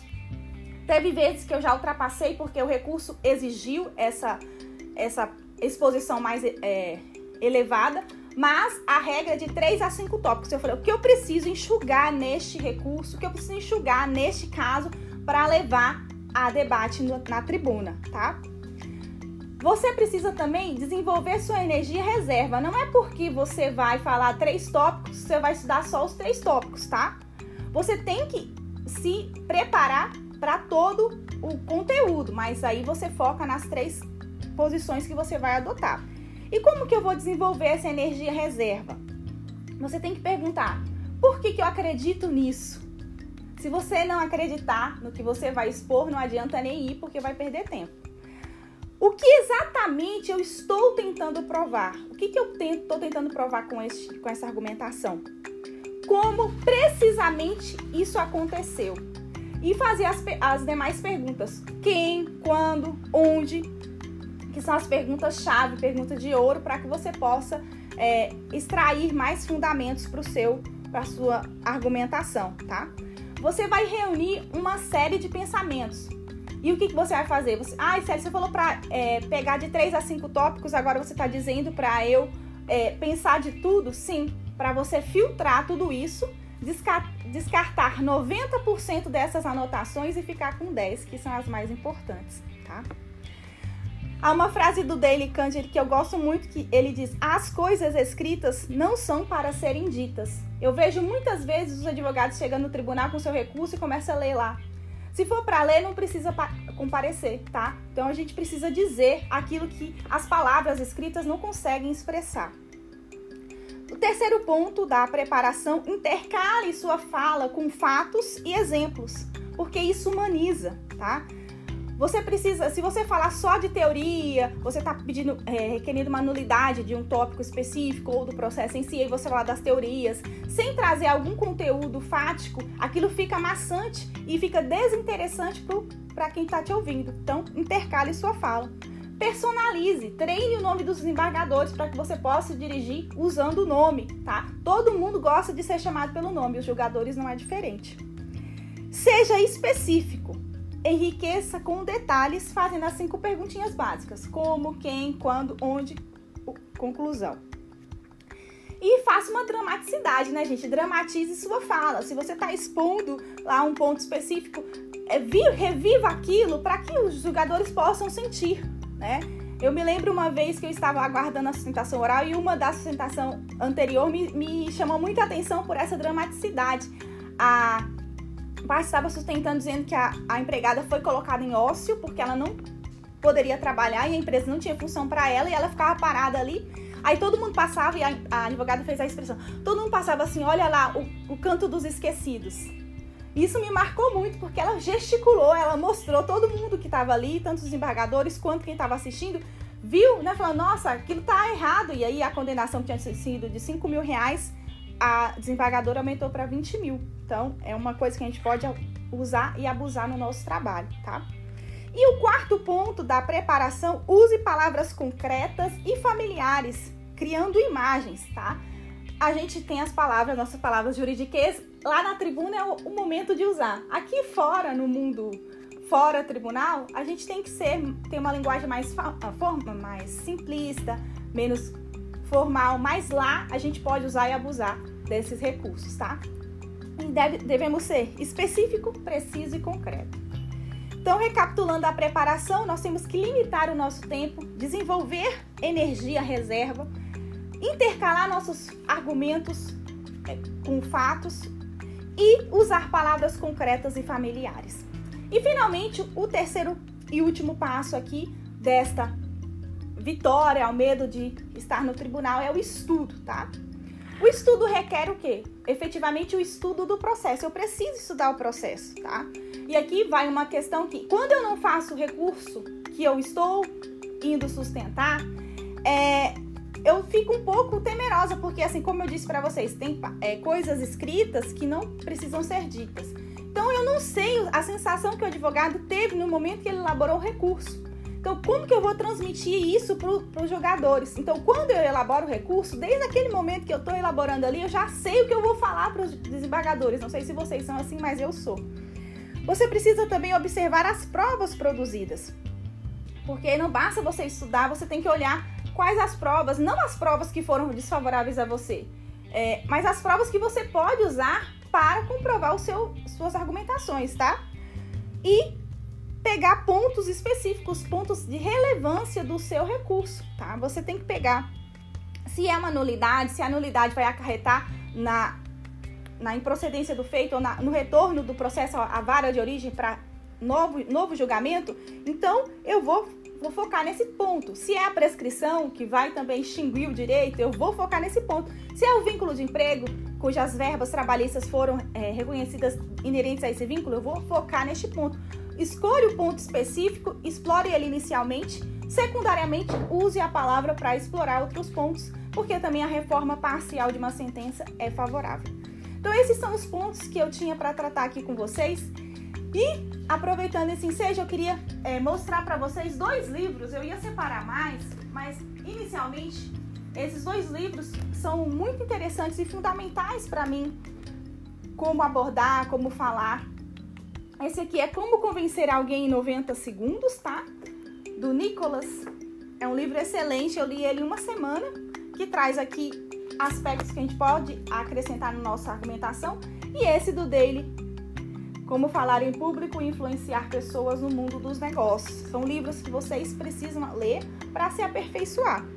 Eu queria finalmente avisar vocês que já sabem ou que ainda não sabem que semana que vem vamos ter a semana HOT, Recurso Ordinário Trabalhista, Recorrer para Reformar, onde eu vou trazer essas é, questões mais abordadas de forma mais ampla, trazendo ainda um conteúdo prático para ajudar você na atuação frente aos tribunais trabalhistas, para que você possa recorrer para reformar. O link de inscrição está na minha bio e eu espero vocês.